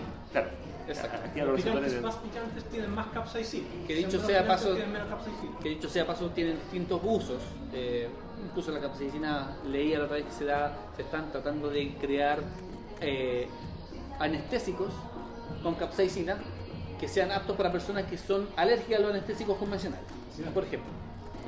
Creado Pero- a partir de la capsaicina, no digas que capsaicina pura, mira que Sí. la boca no, no me eches ese, anestésico, por favor. En la ex, Pero en es, la ex- prefer- es preferible eso a, un- a una, una tajada a carne viva. ¿no? en todo caso, en la ex, los fanáticos del ají somos legión. Somos legión. sí. Es una medida. Impresionante. Sí, no sé, hay hay que ver si hay alguna, alguna correlación ahí o no. Eh, bueno, otro tema que está propuesto en, en nuestro punteo de temas es a propósito de... El voto electrónico, ¿puede ser, no? Sí, Porque han pasado cosas. Exacto, ese era el tema que iba a mencionar precisamente, el tema del voto electrónico. A propósito de la convulsión social que ocurrió en el país, surgió una iniciativa de, de las municipalidades, ¿cierto?, de crear una, un- una consulta, que no es lo mismo un plebiscito, eso es una, cosa importante, pero una consulta eh, ciudadana para saber qué se pensaba sobre distintas temáticas, entre ellos eh, la nueva constitución. Luego de que la- eh, los políticos llegaron al acuerdo, ya este acuerdo que abre la posibilidad de que se haga un plebiscito en, en abril, eh, se decidió que la consulta que hacer los alcaldes se va a realizar igual para, para generar insumos, eh, que, que traten de tomarle el pulso un poco a qué piensa la ciudadanía respecto a ciertos temas. Pero muchas municipalidades, prácticamente todas, decidieron hacer esta consulta eh, vía voto electrónico. Y eso dio pie a una serie de problemas que no son menores y que Luis nos puede explicar en mucho más detalle porque ahí eh, eh, tiene competencia Sí, fue que nosotros una no. consideración de seguridad, porque respecto a esta consulta que tú estás mencionando, hay otra gran discusión respecto a la falta de estandarización de las preguntas y todo, que no, que no es el asunto en cuestión. Estuvo hace poco la elección en Bolivia, que tuvo un aparente fraude también, que también hubo un tema electrónico ahí. Y, y yo vengo escuchando hace mucho que, que los expertos en informática nos recomiendan el voto electrónico, los que más saben, siendo que un ciudadano a pie que no sabe mucho estos temas dice, bueno, esto es tecnología nueva, hay que abrazarla, bienvenida sea. Es más cómodo, Es más facilita las cosas. No hay que salir de la casa, ¿no es cierto? Y- pero por un lado los fraudes informáticos sabemos que han alcanzado todas las- todos los niveles en este país, por la banca, ¿no es cierto? etcétera, etcétera. Claro. Bueno, eh, yo creo que lo- antes de hablar de votación electrónica hay que hablar de votaciones. Y de todos los. eh, de las necesidades de garantías del proceso que son necesarias para que haya un sano curso en una democracia. Me voy a ausentar un minuto, vengo enseguida. Eh, ¿Cuáles son estas garantías que no- normalmente ocurren en las votaciones que tradicionalmente son realizadas en papel? Hay hartas cosas que, que a, veces uno como que las desestima. Me ha tocado ser vocal de mesa, presidente de mesa, que sé yo, a, a todos los que nos ha tocado vivir el proceso desde adentro. Eh, claro, la, cosa no es tan simple. O sea, para que finalmente el ciudadano vaya, ponga una raya, hay, más cosas que están pasando. ¿Cuáles son todas estas cosas que pasan? Bueno, primero tiene que haber una, eh, un cartón de, voto con las, las elecciones, eh, con, con las opciones debidamente establecidas y en todos los lugares en donde se está haciendo esa votación tienen que estar los mismos cartones, ¿sí? Para que estén eh, participando efectivamente de la misma elección y no una elección distinta donde te cambian la redacción de la pregunta para que eh, termines finalmente eh, prefiriendo otra cosa. Eh, así que hay controles sobre cómo se imprimen esos votos, hay controles sobre cómo se custodian esos votos y cómo se transportan de forma segura y confiable a los locales de votación. Se ponen copias en gigantografía de los votos para que toda la gente vea qué es lo que va a decir el voto, de modo que cuando reciban el voto constaten que efectivamente están participando de la elección que se supone que están participando y no de otra. Hay un padrón. El padrón es el listado de personas debidamente habilitadas para participar en esa votación. Eh, que en el caso de, los locales de votación involucra una cierta área geográfica y tú para poder participar en esa votación tienes que estar en una lista. Esas listas son elaboradas por el servicio electoral, el CERVEL. De hecho, la pega del CERVEL es, es tener un buen padrón, de modo que quienes voten... El ¿sí? proceso de sufragio, para no fallar, para que sea honesto y funcional, ¿no es cierto? Debe asegurarse en distintas etapas, Exacto, en distintos exacto. pasos en que puede fallar. Son todas las garantías que tienes que tener. El sufragio convencional, con el voto papel que conocemos, tiene toda una serie de complejidades que se han ido adquiriendo a lo largo del tiempo justamente para asegurarse de que esa cosa no falle. para hacerse cargo de, de fraudes que han ocurrido. eh, Esto porque quiero hacer esta cuestión previa, porque después naturalmente vamos, vamos a ir poder, poder respondiendo las inquietudes que surgen sobre el voto electrónico. Pero primero tenemos que saber, bueno, cuáles son las inquietudes, por qué es un problema el asunto, cuál es el problema acá. Eh, cuando hay un padrón, el padrón te dice quiénes pueden votar. Entonces tú cuando llegas eh, hay una, cadena de custodia debidamente garantizada que, que se asegura que la gente que va a votar en esta mesa sea la gente que está autorizada a votar en esta mesa, de modo que no vaya a ocurrir que tú puedas estar autorizado a votar en varias mesas y puedas eh, multiplicar la cantidad de votos que tú das, ¿cierto? O al revés, que no vaya a ser que quedes fuera de ninguna lista, de modo que no puedas ejercer tu derecho a voto. Eh, cuando se te registran en la mesa electoral, en el padrón, ¿qué es lo que constatan ellos? Tienen su eh, el nombre, el número de cédula de identidad, ¿cierto? Y, tú cómo te presentas? No es que tú llegues y votes y ya está, no, no, no, te tienes que presentar con tu cédula de identidad. La cédula de identidad es emitida por el registro civil. ¿Y qué es lo que hace la cédula de identidad? Hace el match entre tu identidad, tu número de, tu número de identidad dentro del país, el RUT o RUN, una fotografía tuya, que es un carácter biométrico, tu huella digital, que es un carácter biométrico, y tu firma manuscrita, que finalmente también es biometría. Y cuando participas, eh, eh, eh, te, te buscan en el padrón, hay un nombre, hay un root, tú presentas tu cédula, tiene que haber un match entre el nombre y el root, la cara que tú tienes y la, la cara que hay en la cédula, y firmas, con eso tú marcas presencia en, en la elección para que no vaya a ser, con- porque eso, eso que importa después en cuántos votos son después contados y cuántos no. Eh, y constata que la firma que tú hagas sea la firma que está en tu cédula. Todas esas verificaciones se están haciendo y con eso validan tu identidad y dicen, ah, ya, tú efectivamente sí estás en el padrón. Luego te paso. ¿Quieres decir algo? Sí. Sí, agregar que, que, claro, junto con lo que tú dices, hay otras garantías adicionales en- otra etapa del proceso. Cuando las personas están votando, tienen que asegurarse de que el voto sea secreto. Vamos, vamos a llegar a eso, sí. Exacto. Eso viene, viene después. Claro, Sí, sí. claro. Man- Mantén la idea Elías Gabriel Montesino, fan destacado de la EDGE, nos saluda y nos dice que está interesantísimo el tema, pero que nos sugiere manejar el audio. Yo, yo le digo que estamos trabajando para usted. Ah, en esta segunda streaming se, se cambió el micrófono y parece que vamos por un tercero la próxima vez. Entre tanto, los panelistas mejor pueden Ok. subirlo. Vamos a tratar de hablar subir la- más fuerte. por encima del canto Osuna. Porque la cantidad de ruido ambiente no es poco también, además.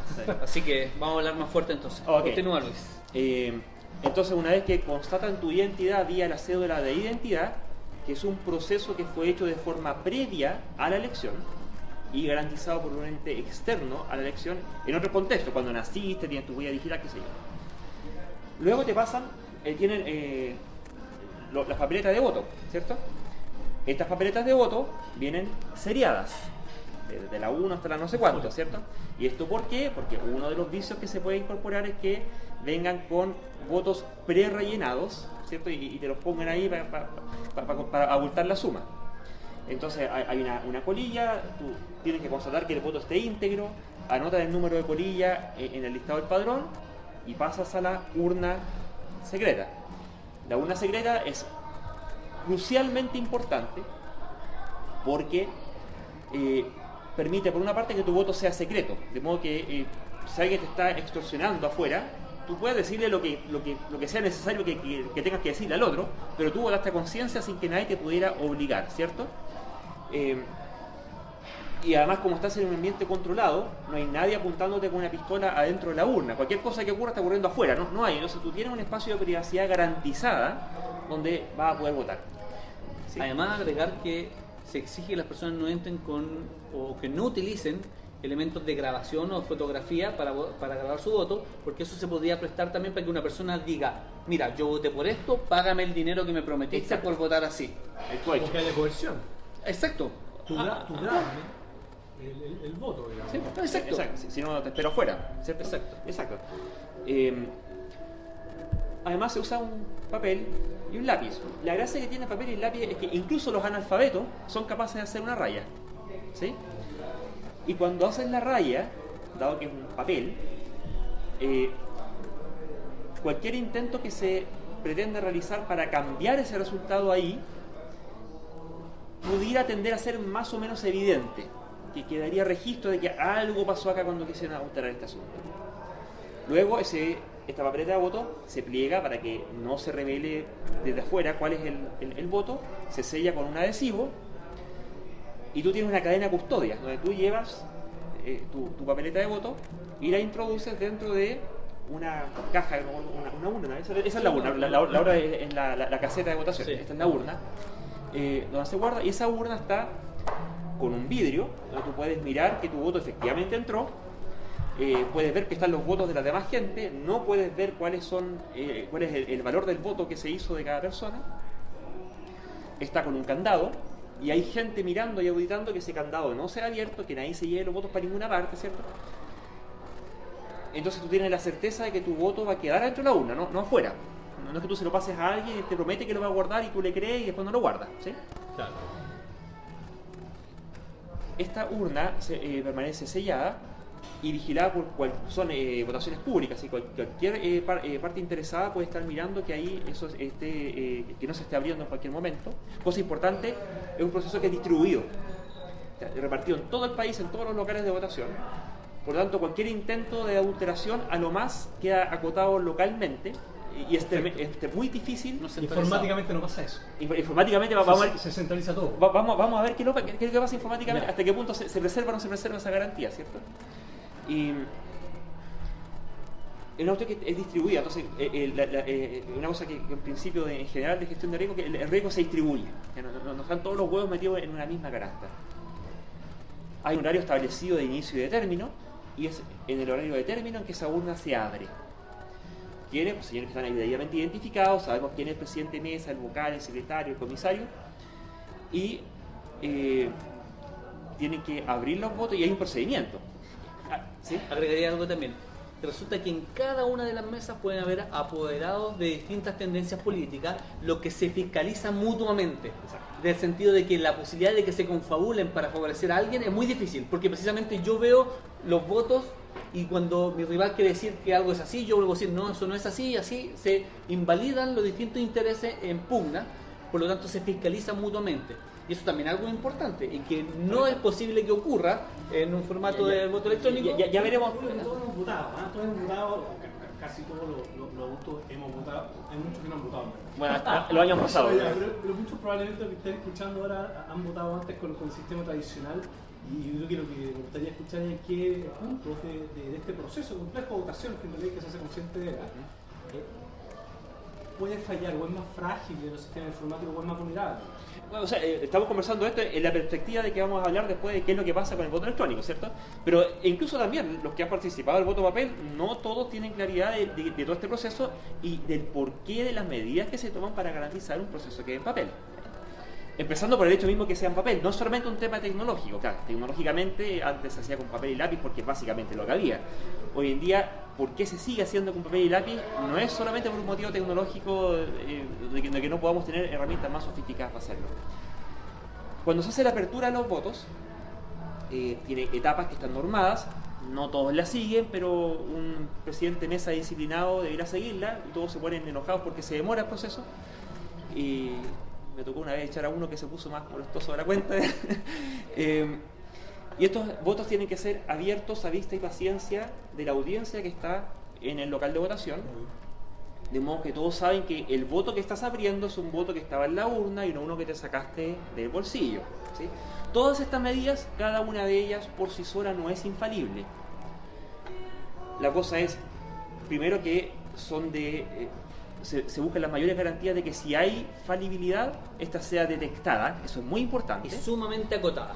sumamente acotada, a- a Claro, noción podría tener un puntual. jefe de mesa que es un prestidigitador eh, Exacto. muy avesado y cambiazo. exacto, un cambiazo. Pero sería algo muy local, muy acotado. Y Y- no, y- y no daría vuelta una elección. Eh, no Ese es el punto. a Eh, elección, eh, claro. eh, El punto final es ese, si acaso no dar vuelta a la elección, claro. Porque finalmente errores hay, la- se hacen conteos, los conteos tienen errores, y el punto se hace la diferencia en la elección o no. en la ¿cierto? magnitud del error. sí. Y, y si hay un prestidigitador, tendría que prestidigitarme varios cientos de votos. No uno solo, miles. Estaría el ejército Y de- ejército de de, magos. prestidigitador, claro, eh, eh, difícil. Bueno por una Est- estos votos se sacan los que están en la urna, se abren, se muestran a toda la audiencia que está ahí y se lleva un conteo que es público donde todos pueden estar viendo que lo que dice el voto es lo que se está contando y no, no te están cargando la cuenta al candidato opositor, Exacto. ¿cierto? Eh, todos estos votos después se archivan, se, se lee un acta, se, se hace un paquete y hay un tipo encargado que es responsable penal si es que esta cosa no, no- no la hace como corresponde, Sí. ¿cierto? Se hace el conteo, todo, se, se llenan unas actas, se hacen en, en- en múltiples copias y se envían a distintos agentes eh, con distintos niveles de control. Eh, y hay un personaje encargado de llevar el fardo al día siguiente a, los- a- a lo, lo que, lo que se llaman los, los colegios electorales, donde hacen, dado que revisarlo todo demasiado engorroso, hacen muestreos aleatorios, de la misma forma que tú- como tú haces muestreo para ver si es que, que se dio la, la- la partida de, de- de una factoría, salieron los, los- productos bien hechos o mal Exacto. hechos, y tú pesquisas unos cuantos, haces exactamente el mismo proceso eh, y, y con todo con múltiples partes involucradas. Y eso es lo que da la, la garantía final de que eh, se terminó contando lo que tú, lo que, lo que tú votaste. Y que no Y tiene si, mano y negra. si hubo error, el margen de error es mínimo, mínimo, y no da vuelta ni inclina significativamente en favor de uno. Y, y en los casos en que ha ocurrido, como ocurrió por ejemplo en Ñuñoa, ¿te acuerdas? En la, Sí, la sí. última O sea, elección. el problema es el fraude, más que el error. Exacto. Bueno, ambos, es que cuando llegamos a la, a la- a- a voto electrónico, Que cuando la cosa es más sistematizada y es más, está más top-down, los errores si son sistemáticos Sí, te son- dejan la escoba son terribles. claro, o sea. de, de hecho, yo creo que ya que- que- quedan, bastante claras con esta descri- descripción minuciosa de las garantías que ofrece el sistema analógico. Analógico, sí. Eh, ya podríamos estar quizás en materia el de señalar. Eh, eh, el voto electrónico, como taxonómicamente, vamos a dividirlo como en, en dos ejes principales. Un primer eje es respecto de la, de la calidad de la preservación de la integridad del voto. Hay formas más elaboradas de hacerlo y formas más burdas de hacerlo. Y el otro eje es respecto del nivel de, podríamos decir, de remoticidad, si- son votos por internet que hace la gente en su casa con su computador o su teléfono, o si se hace en un centro de votación con las otras medidas que todo ello implica.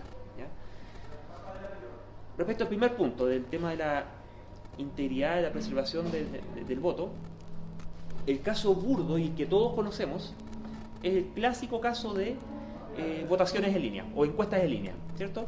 Eh, ¿Cuál es su candidato preferido? Una encuesta por Twitter, una encuesta por Facebook, hay sitios que hacen encuestas, ¿cierto? Eh, oye, o, cosas a mano alzada, ¿cierto? Eh, ¿Qué día vamos a hacer el asado de, de- de apoderados del colegio? Tal día, tal día, vamos a ir, todos meten mano, ¿cierto? Esa es una cuestión que es tremendamente burda. Eh, vean cómo se pueden vulnerar prácticamente todos los principios que aquí eh, presentamos, ¿cierto? Porque el que hace el sistema informático va va a preservar la, la privacidad de la persona que vota, eh, va a identificar apropiadamente a la persona que vota, va a haber un padrón asociado. Al momento de hacer el conteo de los votos, va a contar lo que efectivamente votaron o va a presentar el resultado que le conviene presentar nomás. Si la votación se hace de forma remota, ¿puedo garantizar que no hay nadie coaccionando a la persona para Eh, votar eh, que- de una u otra manera? que ese- Ah, yo, no, yo no tengo ninguna garantía que mi voto fue contado de partida. Eh, bueno, es que, es que ese, ese es el eje de la remoticidad. Por eso yo quiero primero eh, concentrarme la en, en- lo, en lo que es el eje de la, de la calidad, de la preservación de la integridad del voto. ¿ya? Eh, ese sistema en el que está haciendo esa, vota- esa votación, mientras estuvo realizándose la votación y estuvo levantada la votación dentro de su horario, eh, estuvo funcionando así nomás y, y los únicos que intervinieron fueron las personas que eh, iban a votar. ¿Qué, pasó con los, con los programadores, con los administradores de sistemas, con la gente de operaciones, con la, gente encargada de configurar la base de datos, con la gente encargada de instalar el software? ¿Se instaló el software que, que, que habían programado para la votación o se programó otro software? Eh, la gente que hizo software, ¿hizo software que hace la pega bien? ¿O hizo un software que tiene su, chanchullo ahí y que algunos votos los pasa para acá o, o inventa votos? Eh, cuando hay que elegir cosas que son triviales y burdas, típicamente con ese tipo de sistemas basta y sobra. Cosas de, confianza entre la gente, todos nos conocemos, poquito más, poquito menos, no hay nada tremendamente importante en juego. Y son los típicos sistemas que todos hemos usado chorrocientas mil veces. Eh, escenarios así de precarios han sido efectivamente utilizados tanto en Chile como en el extranjero para votaciones de carácter público. ¿ya? Vinculantes. Eh, en el caso de Chile no vinculantes, pero sí en esta consulta ciudadana que se hizo a propósito de los cambios constitucionales eh, para Maipú. Por el caso que que me tocó ver ahí, que era realmente eh, escabroso, digamos, ¿ya? Era realmente la, la tarea, la segunda tarea que tú le podrías haber dado a un estudiante de programación de páginas web. ¿ya? Esto a cargo de, de un par de, no, no sé si sociólogos, cientistas políticos que puedan tener la mejor intencionalidad del mundo, pero definitivamente de, de técnica y, y de, la, de la- de la problemática involucrada en votación, ahí el Dunning-Kruger se los comió, pero con limón. ¿ya? Em, El Dunning-Kruger Quizás podríamos hacer un paréntesis y explicar qué es el Dunning-Kruger. hace referencia a un tipo de sesgo cognitivo definido por unos investigadores de apellido Dunning y Kruger hace unos años atrás, que yo no tengo muy claro que también replicado ha sido, ¿ah? No, pero por eh. lo demás, pero que nos sirve un poco para, la idea. pa- para, para expresar la idea de que um, expresa cómo personas que son incompetentes en una materia suelen tener una percepción de competencia superior que la que tienen personas que son más competentes en dicha materia. Hay una curva que es un poco complicada porque los que ya son hipercompetentes se consideran a sí mismos competentes también. Pero, pero en la parte más baja de la curva, los que son más competentes tienen, tienden a subestimar tienden a subestimar su, su propia, su propia competencia o capacidad para, para hablar, discutir de determinada materia o entenderla, digamos, versus los que son aún más incompetentes, los que están en parte más baja de la curva, que, que- que es, en buena medida, por lo menos según los experimentos de estos investigadores, te- te- tienen una tendencia a sobreestimar sus capacidades, a creer que, que saben más. Porque los problemas son menos complejos de lo que realmente son.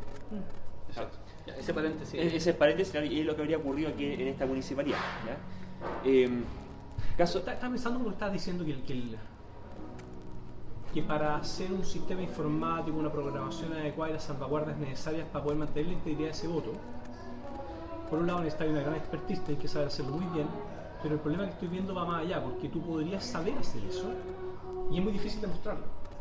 No, no es un procedimiento como el analógico que estábamos hablando antes, que es muy evidente para cada una de Y las transparente. partes, y transparente de que la cosa se está haciendo bien y con justicia. Tú incluso podrías hacerlo bien y dónde tenéis los expertos de cada lado suficientes para que esta cuestión no caiga en una, una complicación que hablábamos antes Claro. y, y- y yo dejar a todo el mundo tranquilo, ver las cosas realmente transparentes. Eso ya es una dificultad en sí misma. Eh, efe- eh, es, parte de- eh, es una de las complejidades sociológicas del voto electrónico, sí. Ahora, por el lado de los que hacen esta implementación razonablemente bien y que eh, proveen mayores garantías de integridad del voto, aplican técnicas que son criptográficas. Hay una, una de distintas técnicas de, lo que tú ves cuando navegas por las páginas web y ves un candadito de segura, hay una serie de técnicas que, de, criptografía, de firmas digitales, de eh, pruebas de, conocimiento, de eh, sumas eh, homo- homográficas, homológicas, uy, se me olvidó el nombre de este ya, ya me voy a acordar. Eh, Mientras menos sepan cómo se desencripta eso, menos posible que haya una mano negra. para llevar el punto, claro. eh, eh, Protege eh, la cadena de custodia. y son varias cadenas de custodia, ¿cierto? ¿Tú qué necesitas tener? Es que el computador que estás usando para hacer el voto, puede que te pongan un- una caja más linda, más bonita, más fea, da lo mismo, pero en última instancia es un computador. Hay un computador que está haciendo eso. Es un computador que tiene que tener instalado el software que se supone que tiene que tener instalado. Y no un software que fuera instalado ni por una mano negra dentro del sistema electoral, ni por hackers externos. ¿sí? Eh, piensa en los teléfonos, por ejemplo. ¿Qué pasa con los teléfonos? Eh, los que tienen Android típicamente, los que se mantienen actualizados y por tanto, no solamente las actualizaciones, ¿qué es lo que vienen? Vienen mejoras de desempeño y funcionalidad, o sea, vienen cosas más choras, vienen correcciones de errores, de cosas que estaban funcionando no tan bien y que se arreglan, mejoras de desempeño, que andan más rápido, consumen menos batería, pero muy importante, vienen correcciones de seguridad, de vulnerabilidades que han sido detectadas, que están presentes en los teléfonos, de las cuales varias de ellas te permiten tomar un control remoto de tu dispositivo y tomar control completo del dispositivo. Todo lo que hace, todo lo que almacena, todo lo que ve, todo lo que se escribe, todo lo que se transmite, todo lo que se recibe. Y, hacer que el teléfono haga cosas. Salvo las versiones más nuevas, los teléfonos más nuevos, que ellos siguen recibiendo las actualizaciones del proveedor, las más viejas dejan de tenerlo. Y quedan expuestos a vulnerabilidades tanto viejas y conocidas que no han sido parcheadas como las nuevas que se sigan descubriendo y quedan abandonadas a su suerte. E incluso los que son nuevos y se, que, se, em, que se actualizan son actualizados con demasiada demora, con lo cual se aumenta lo que se llama la ventana de exposición a vulnerabilidades conocidas para que tú puedas ser víctima de un, ataque informático. Con los computadores pasa lo mismo, o sea, 60 y tanto por ciento de los computadores están infectados, porque hay políticas de actualización deficientes, políticas de hardening de, de máquinas que son deficientes. Desde el punto de vista de la gente que desarrolla el software, ese software muy deseablemente, eh, esto casi no, no se hace, digamos, pero muy deseablemente eh, un atributo muy valioso podría ser que fuera de código abierto. Gracias al código abierto es que puede ser auditado abierto por todo el mundo, ¿ya?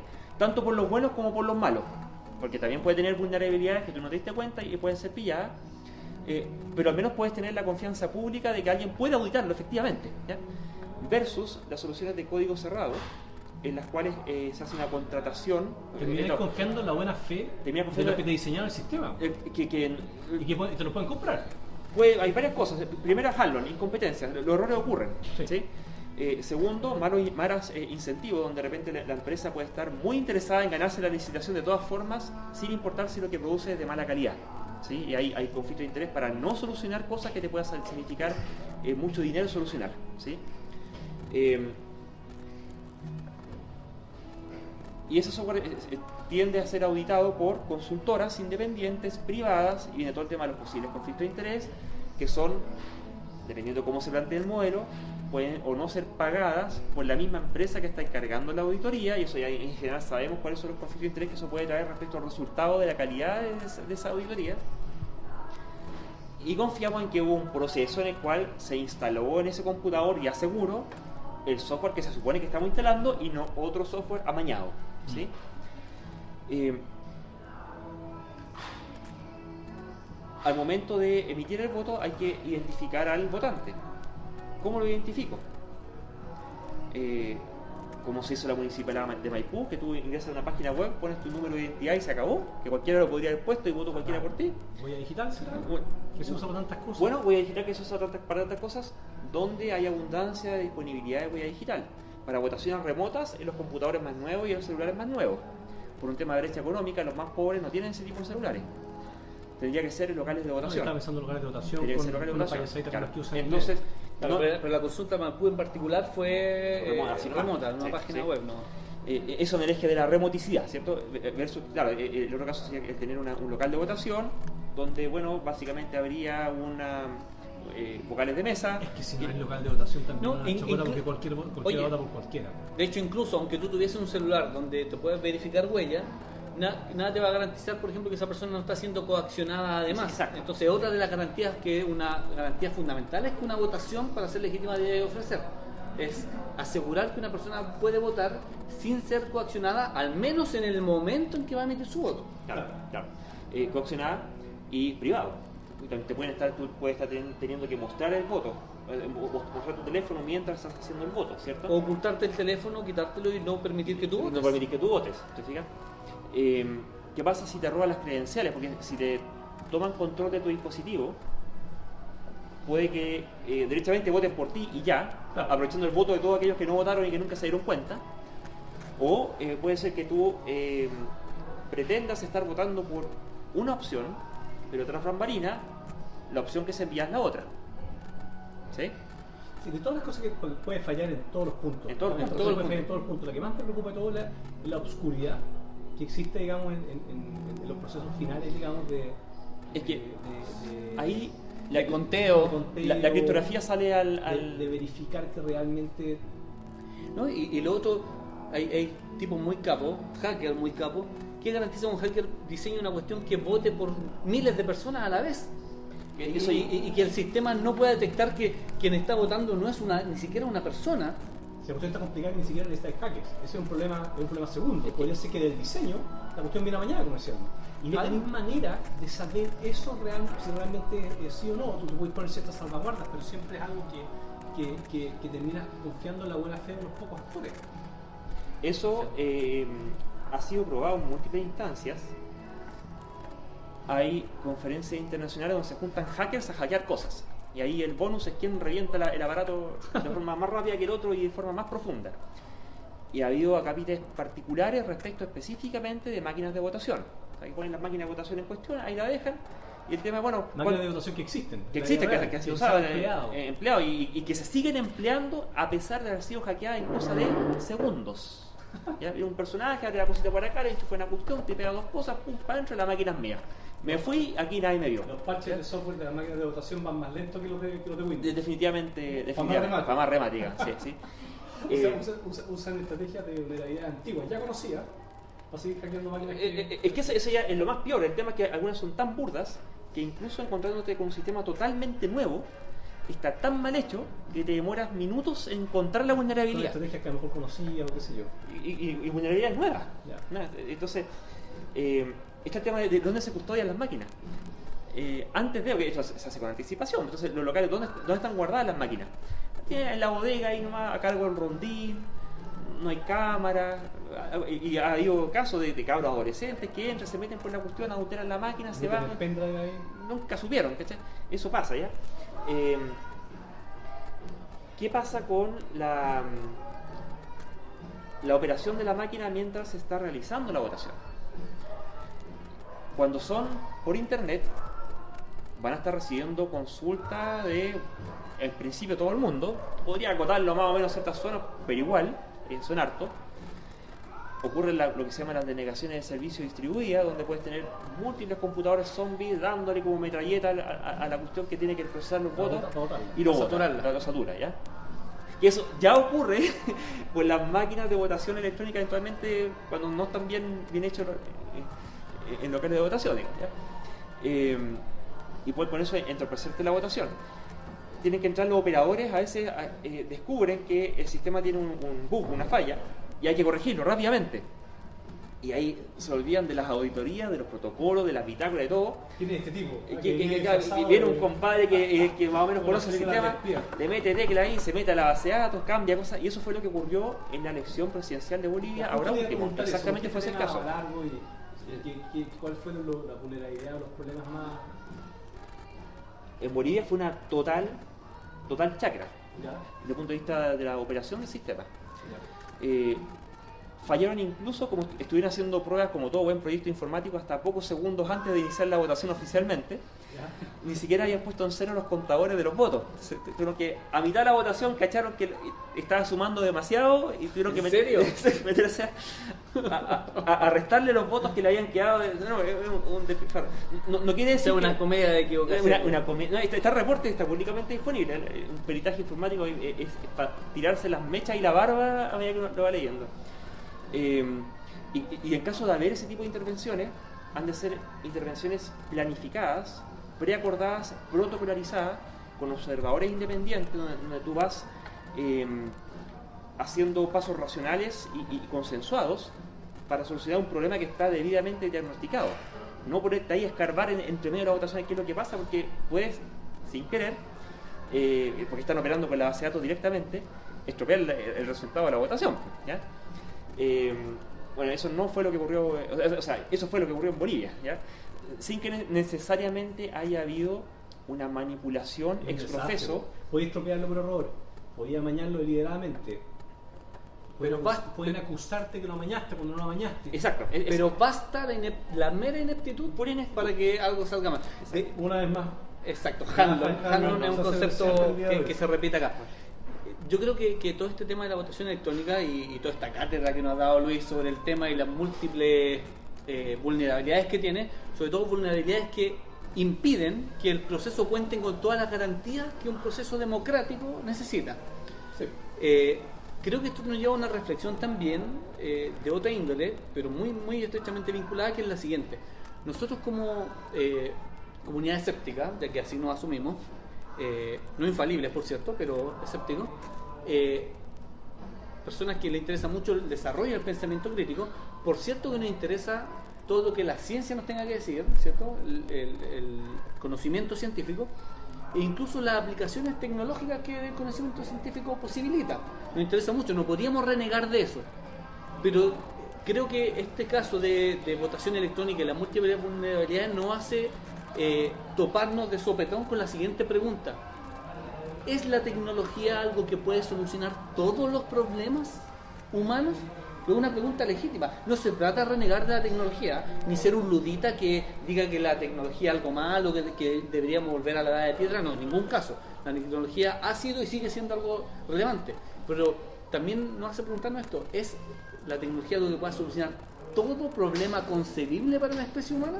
Es una pregunta sumamente interesante y de hecho hay personas que han planteado el, el- el concepto crítico de solucionismo tecnológico, que es criticar como una especie de ideología las personas que creen que todo problema es susceptible de ser solucionado vía tecnología y particularmente tecnología digital o informática, que, que suele ser la preferida. la cuchara.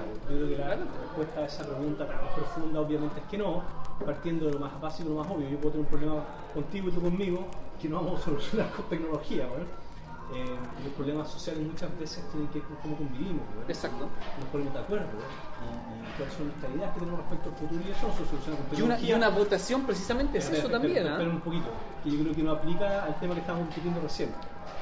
Porque yo creo que, que simplemente lo que ocurre es que la tecnología informática no es buena, y la tecnología analógica, pero también la tecnología esa. Y es una tecnología que se ha ido depurando en el tiempo. Es mejor. No. Es una mejor tecnología. En este caso sí, Mira, sí, sí, está en una buena tecnología. sí, lo que pasa es que la informática en, en sus versiones modernas y digitales, etcétera, no es mejor que lo que había de antes. Por todas las razones después. Concuerdo con lo que tú dices, tiene que ver con cómo definimos tecnología también, y es súper pertinente lo que estás diciendo, pero por eso agregué al final el decir que la tecnología digital en particular, ¿ya? Porque mucha gente cree que todo, que muchos problemas sociales, ya no estoy hablando de necesariamente solo interpretaciones, sino que macro sociales, se pueden solucionar eh, siempre Obviamente a ti te parece obvio que la respuesta es no, pero mucha gente no le parece tan obvio. Mucha gente cree por desconocimiento, o incluso algunos por ideología, y llanamente, creen que cualquier problema macrosocial puede ser solucionado con un software, con una aplicación o con, eh, en general. capacidad de cómputo, por O ejemplo. sea, hay algunos problemas sociales importantes que, que efectivamente con nuevas tecnologías tú puedes cambiar. Por supuesto. No quiere decir que, sean todos, pues en general cuando uno hace declaraciones absolutas se equivocan. El- hay, hay historia bien, bien, bien entretenida, no la voy a contar toda, pero, pero respecto al problema que tenían con, con las deposiciones de los caballos en, En Londres. En Londres, eh, en la época de, la- de los, de los carros y hacia, hacia el término del siglo XVIII que finalmente se solucionó cuando empezaron a hacer los vehículos de, de, de, motorizados, los autos. Empezaron a haber menos caballos, como menos caballos hay menos caca. Esa fue una solución tecnológica inesperada. Como tenía un problema político así grave, la discusión, por lo que era yo, era, era, era álgida. ¿Qué Exacto. crees hacemos con toda esta caca? Yo creo que esa pregunta es legítima de todas formas si, por ejemplo, algo tan importante como un proceso democrático que requiere participación ciudadana, requiere que las personas nos pongamos de acuerdo respecto del tipo social que queremos construir y, y que eso se haga además respetando una serie de garantías fundamentales que est- están pensadas por alguna razón. Eh, la pregunta es eh, si finalmente debemos empecinarnos en migrar a un sistema eh, de tecnología digital solo porque es más rápido, es más Es que cómodo y hay- facilita las cosas. Ahí viene- me gusta los expertos en... Es que ahí viene el, el análisis, claro. Eh, El concepto que había dicho antes era criptografía homomor- homomórfica. ¿ya? Ya, perfecto. Eh, ¿Qué ocurre? Que para que el voto que está siendo contado sea el tuyo, una de las cosas que tú haces es que tú firmas digitalmente el voto que estás haciendo. Eh, además, para que tú puedas auditar que ese, ese voto fue, fue contado, te emiten un papel que igual no nos operamos de papel, o sea, con impresora térmica, lo que tú quieras, con un código QR un código de barra, lo que fuera, Mm. que codifica esta firma digital, de modo que eh, tú puedes validar que, esa, eh, que el voto que, que va a ser contabilizado corresponde con el voto que tú emitiste. ¿ya? Al momento de hacer la suma se usa este concepto de criptografía homomórfica, en que eh, los votos se guardan cifrados, ¿ya? con una clave maestra del sistema, de modo que eh, se ocurren dos propiedades, porque si yo, quiero sumar al total de votos, le quiero sumar un voto, tengo que saber, bueno, dónde lo sumo. Y, pareciera que lo que yo necesitaría sería como descifrar temporalmente el, acumulado de votos, descifrar el voto que me están pasando y por lo tanto comprometer temporalmente la privacidad del voto para, para un, espía que pudiera estar ahí, un, un espía informático en, en ese momento, para hacer la suma, volver a cifrarla y guardarla, ¿cierto? Mediante la criptografía homomórfica lo que se consigue es que se puede trabajar con los votos cifrados vía operaciones básicamente de multiplicaciones, multiplicaciones gigantescas, unos números muy grandotes, que son homomórficas, es el concepto matemático que, que mantiene la, la- la relación con la suma de los votos descifrados. Entonces yo puedo hacer la suma de los votos cifrados sin descifrarlos. Sino, ¿Y cómo lo consigo? Multiplicando los votos cifrados, ¿ya? bajo ciertas propiedades matemáticas que permiten que eso no, eso no ocurra con todas las criptografías. Con cier- ciertos parámetros matemáticos, eso se puede conseguir. Entonces, es así como se van sumando esos votos que van cifrados, sin que se, se pueda eh, saber eh, cuál fue el voto que fue emitido. Y al momento de abrir la urna, eh, lo que se hace es que en vez de que haya una sola clave que un solo actor pueda tener y que puede ser ya sea corrompido o bien eh, coercionado, lo van a buscar para que largue la clave, ¿cierto? Eso es lo que se llama la, criptografía de la, de, de- la, manguera. Que, eh, de, la, de la correa con manguera. Que a veces eh, uno tiende a sobrecomplejizarse con tremendas medidas criptográficas y contraseñas y lo que fuera, para que el hacker remoto no me lo vaya, no vaya a hacer nada, pero pasan por alto al, al hacker que viene aquí con, con un palo y una goma y te, te agarra a, a, porrazos, ¿cierto? Hasta que tú largues la contraseña y se acabaron todas las medidas de seguridad. ¿cierto? Entonces, eh, el tener ese secreto también, es- además, es un, es un riesgo para ti. O sea, tú no quisieras tener ese secreto.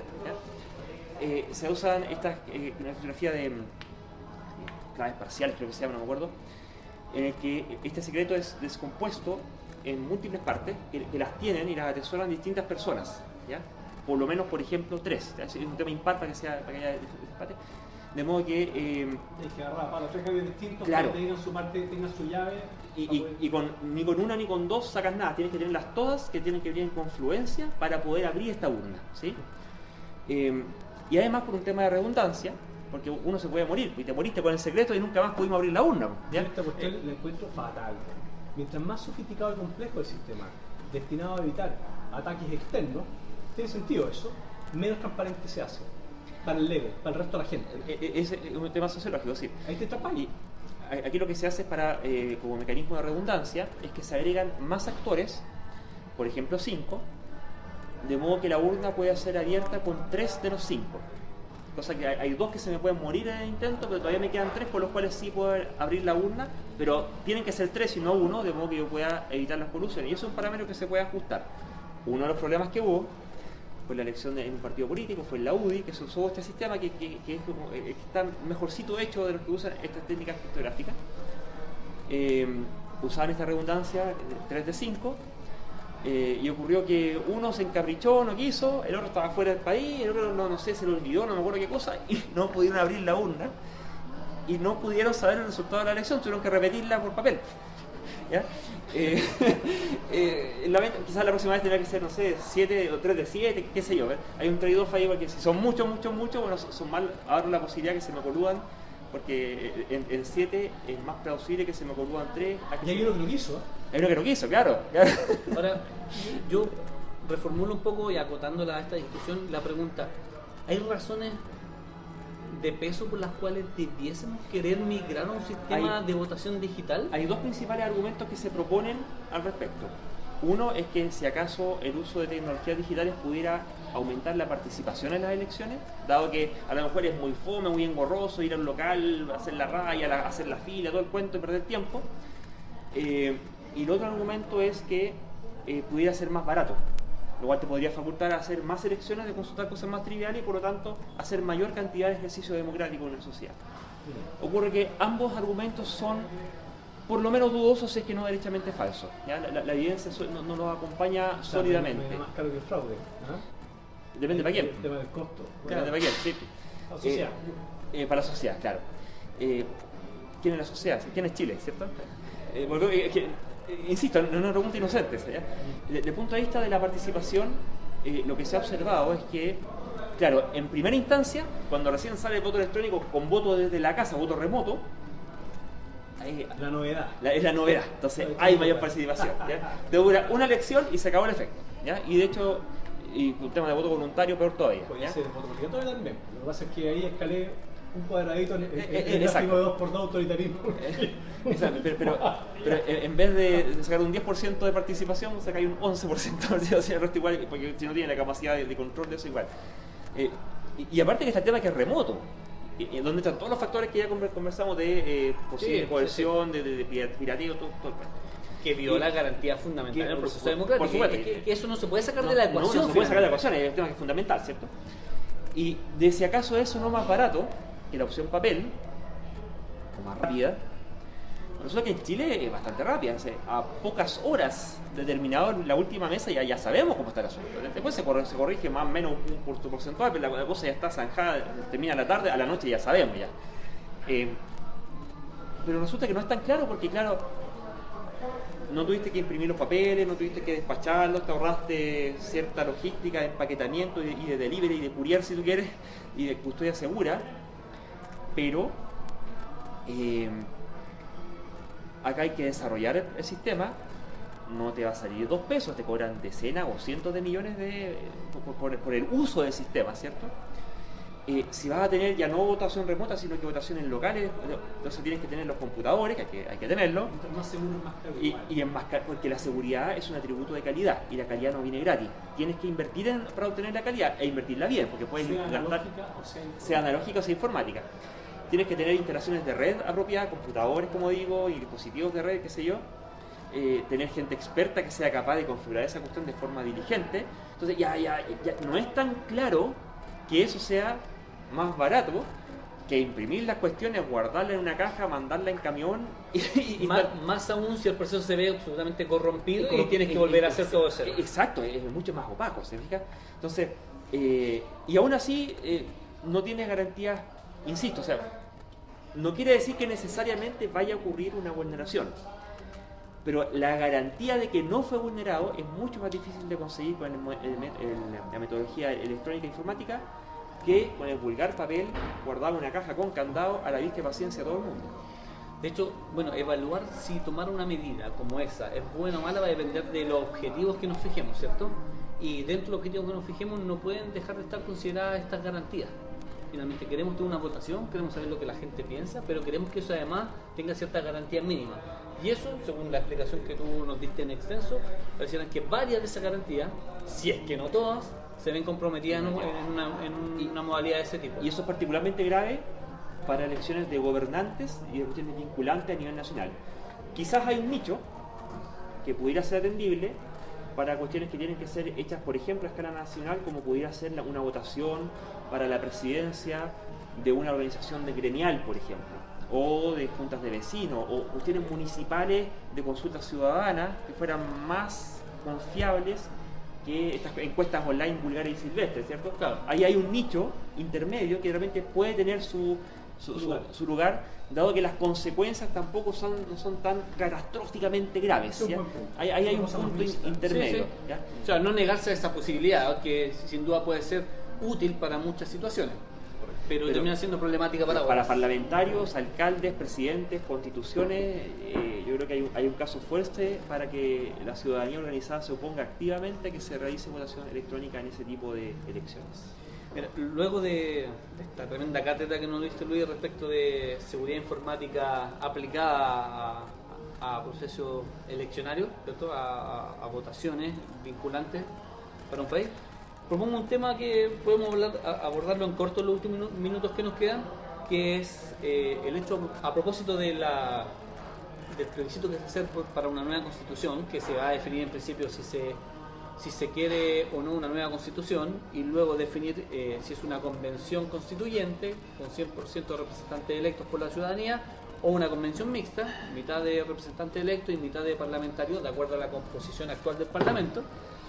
Eh, han surgido en esta discusión de cómo debiese llevarse a cabo, eh, cómo debería ser la composición de esta asamblea constituyente o convención constituyente, de acuerdo a la terminología usada, y se ha planteado la necesidad, por ejemplo, de, que sea eh, haya paridad de género, lo ha planteado sobre todo desde el movimiento feminista y quienes, y quienes consideran importante eso para, para respetar los derechos de, de las mujeres.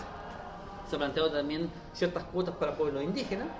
Y resulta que en toda esta en toda esta discusión surgió también eh, ciertos grupos de presión en particular la iglesia evangélica solicitando tener una cuota de representación también y dado que el escepticismo el pensamiento crítico eh, va muy de la mano con el laicismo cierto Eh, considero interesante reflexionar respecto de ese punto. ¿Qué piensas tú acerca de, de la posible legitimidad de una petición de ese tipo de parte de la Iglesia Evangélica? Eh, bueno, pri- primero quisiera intentar zanjar hasta qué punto pudiera o no tratarse de una falacia dependiente de resbaladiza, ¿cierto? Porque estirando el argumento, bueno, si los evangélicos pelean por un 25% de representación en, eh, en este, en- en la nueva elaboración de la Constitución, eh, que para empezar no me queda claro por qué el 25. Ellos dicen que ¿Es un son- 25? ellos hablan de sí, eh, un 23, algo así. 20 algo. 20 algo, sí. eh, En circunstancias de que al menos la- las últimas mediciones bajan la cifra más o menos como por el 15, 16, ¿cierto? Hay, un 10% que, me resulta difícilmente explicable. Pero ellos están acostumbrados a cargar el 10% de las cosas, así que no, veo quizás que, sea tan eh, problemático. Eh, si es por eso, bueno, uno podría decir, bueno, los católicos entonces podrían tener entonces el 40 o casi 50% de representación dado la composición que tienen acá en Chile, ¿cierto? Eh, y así también pudiéramos, eh, en última, en última instancia, terminar decayendo en una forma de corporativismo en donde eh, las agrupaciones que consigan hacerse oír, en un punto, pudieran tener eh, cuotas asignadas para este proceso y lo que eso terminaría produciendo es que eh, terminaría replicando no solo la composición de la sociedad, sino que además, y un tema al cual hay que prestarle atención, las desigualdades de poder dentro de la sociedad.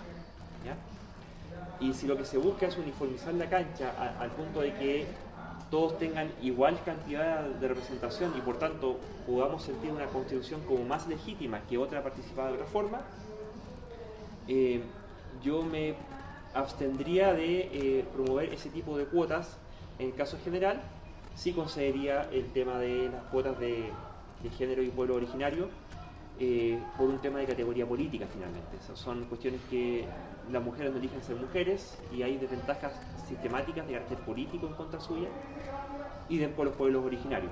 Eh, lo, otro no, lo otro eh, es totalmente optativo, la, religión. Y además, desde el punto de vista eh, secular, claro, esto significaría una inmiscuyencia de que, en este caso, las eh, religiones estarían promoviendo no necesariamente el bien de la humanidad y del mundo y de la O de la ecología, sociedad. de la sociedad en general, sino que en realidad la conveniencia de su eh, séquito particular y muy específicamente la conveniencia de los dirigentes de esas agrupaciones religiosas, no necesariamente la de su feligresía siquiera, menos todavía la del resto del país en circunstancias de que incluso ya en democracia, no teniendo ellos el- el- el- la participación que tienen a nivel de definición de la Constitución, ya tienen influencia en ya sea la promoción o el veto de leyes que buscan imponer al resto de la sociedad en temas morales eh, sus propias eh, percepciones particulares, lo cual no es baladí, dado que son religiones que, por norma general, son de carácter hegemonistas, es decir, se plantean ellas como la,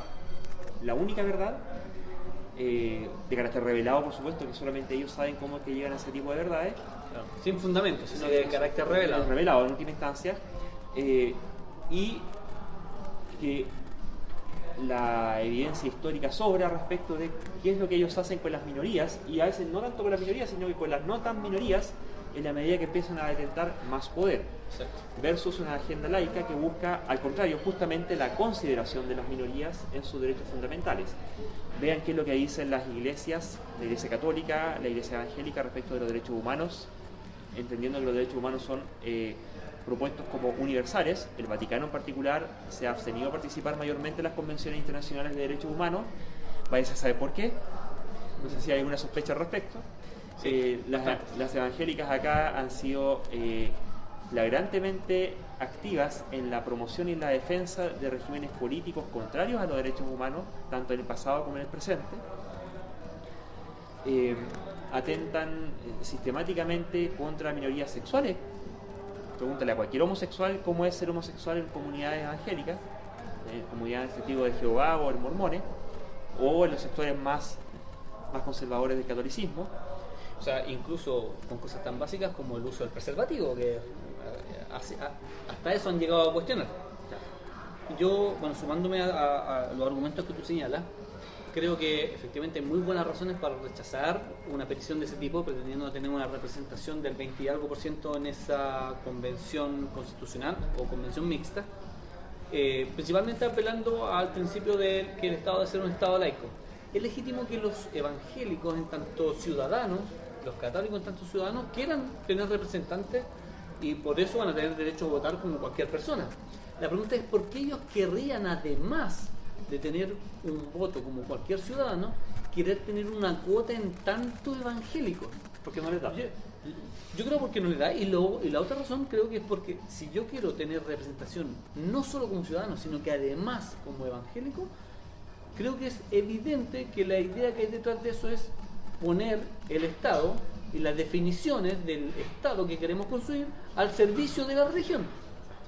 Por lo tanto, violando el principio del laicismo y de un Estado laico. Entonces, creo que eso eh, es, es algo que vuelve evidente el, el interés que hay detrás de una petición de ese tipo.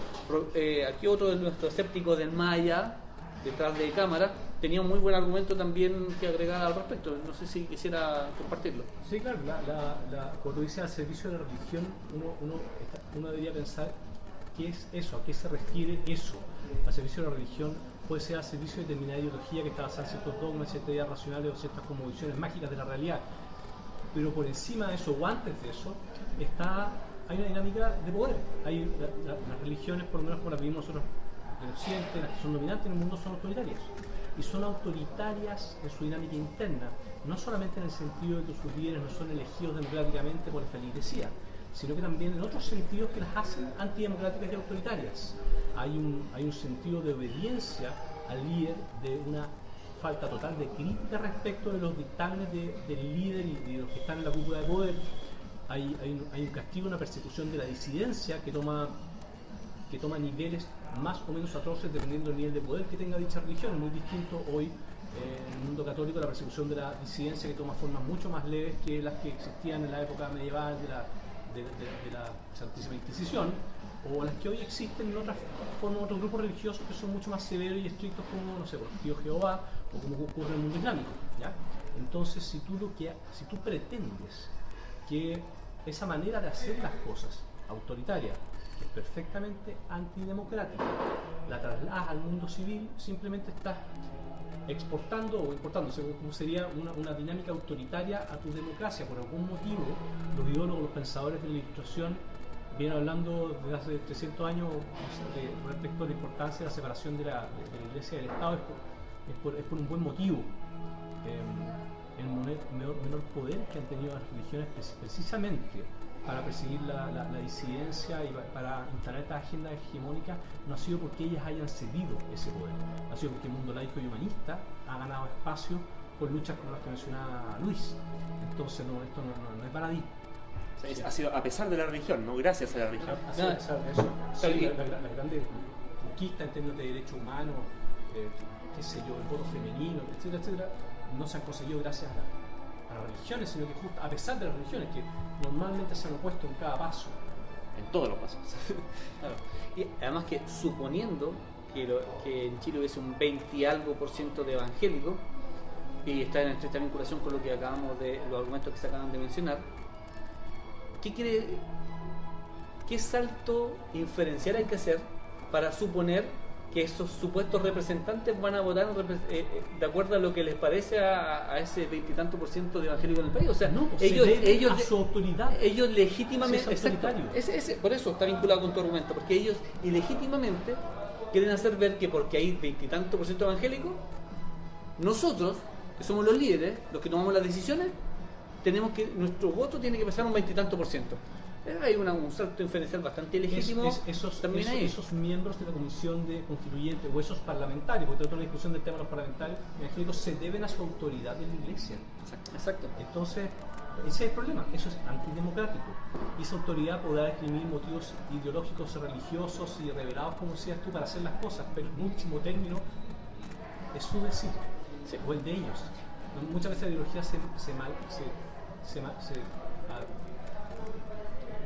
malea o se, o se, o se adapta a, a, necesidad o los intereses de determinada autoridad. Y además que, eh, sin, además de considerar el riesgo que significa que la administración del o sea, la decisión de qué tipo de Estado queremos y luego la administración de ese Estado quede en manos de personas que no tienen más argumentos que verdades reveladas.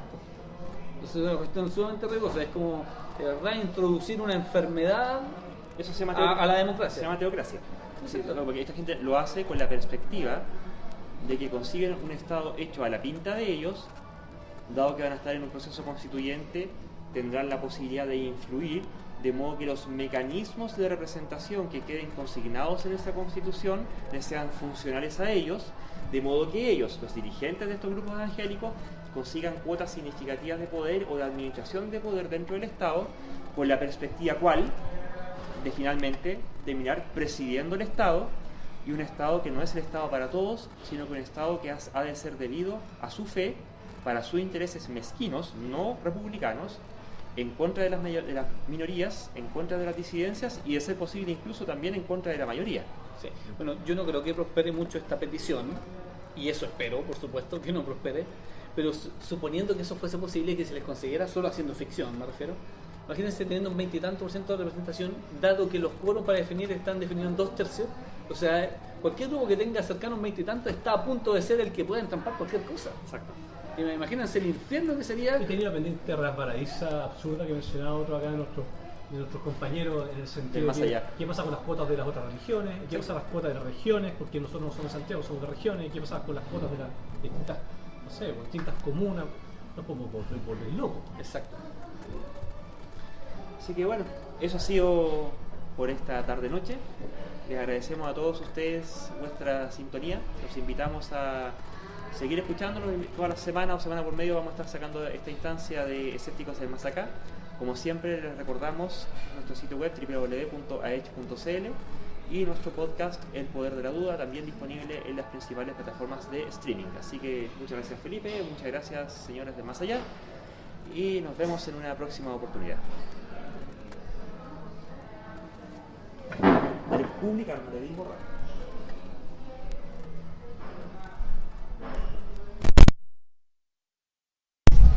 ¿Cuántos comentarios hubo en esta cita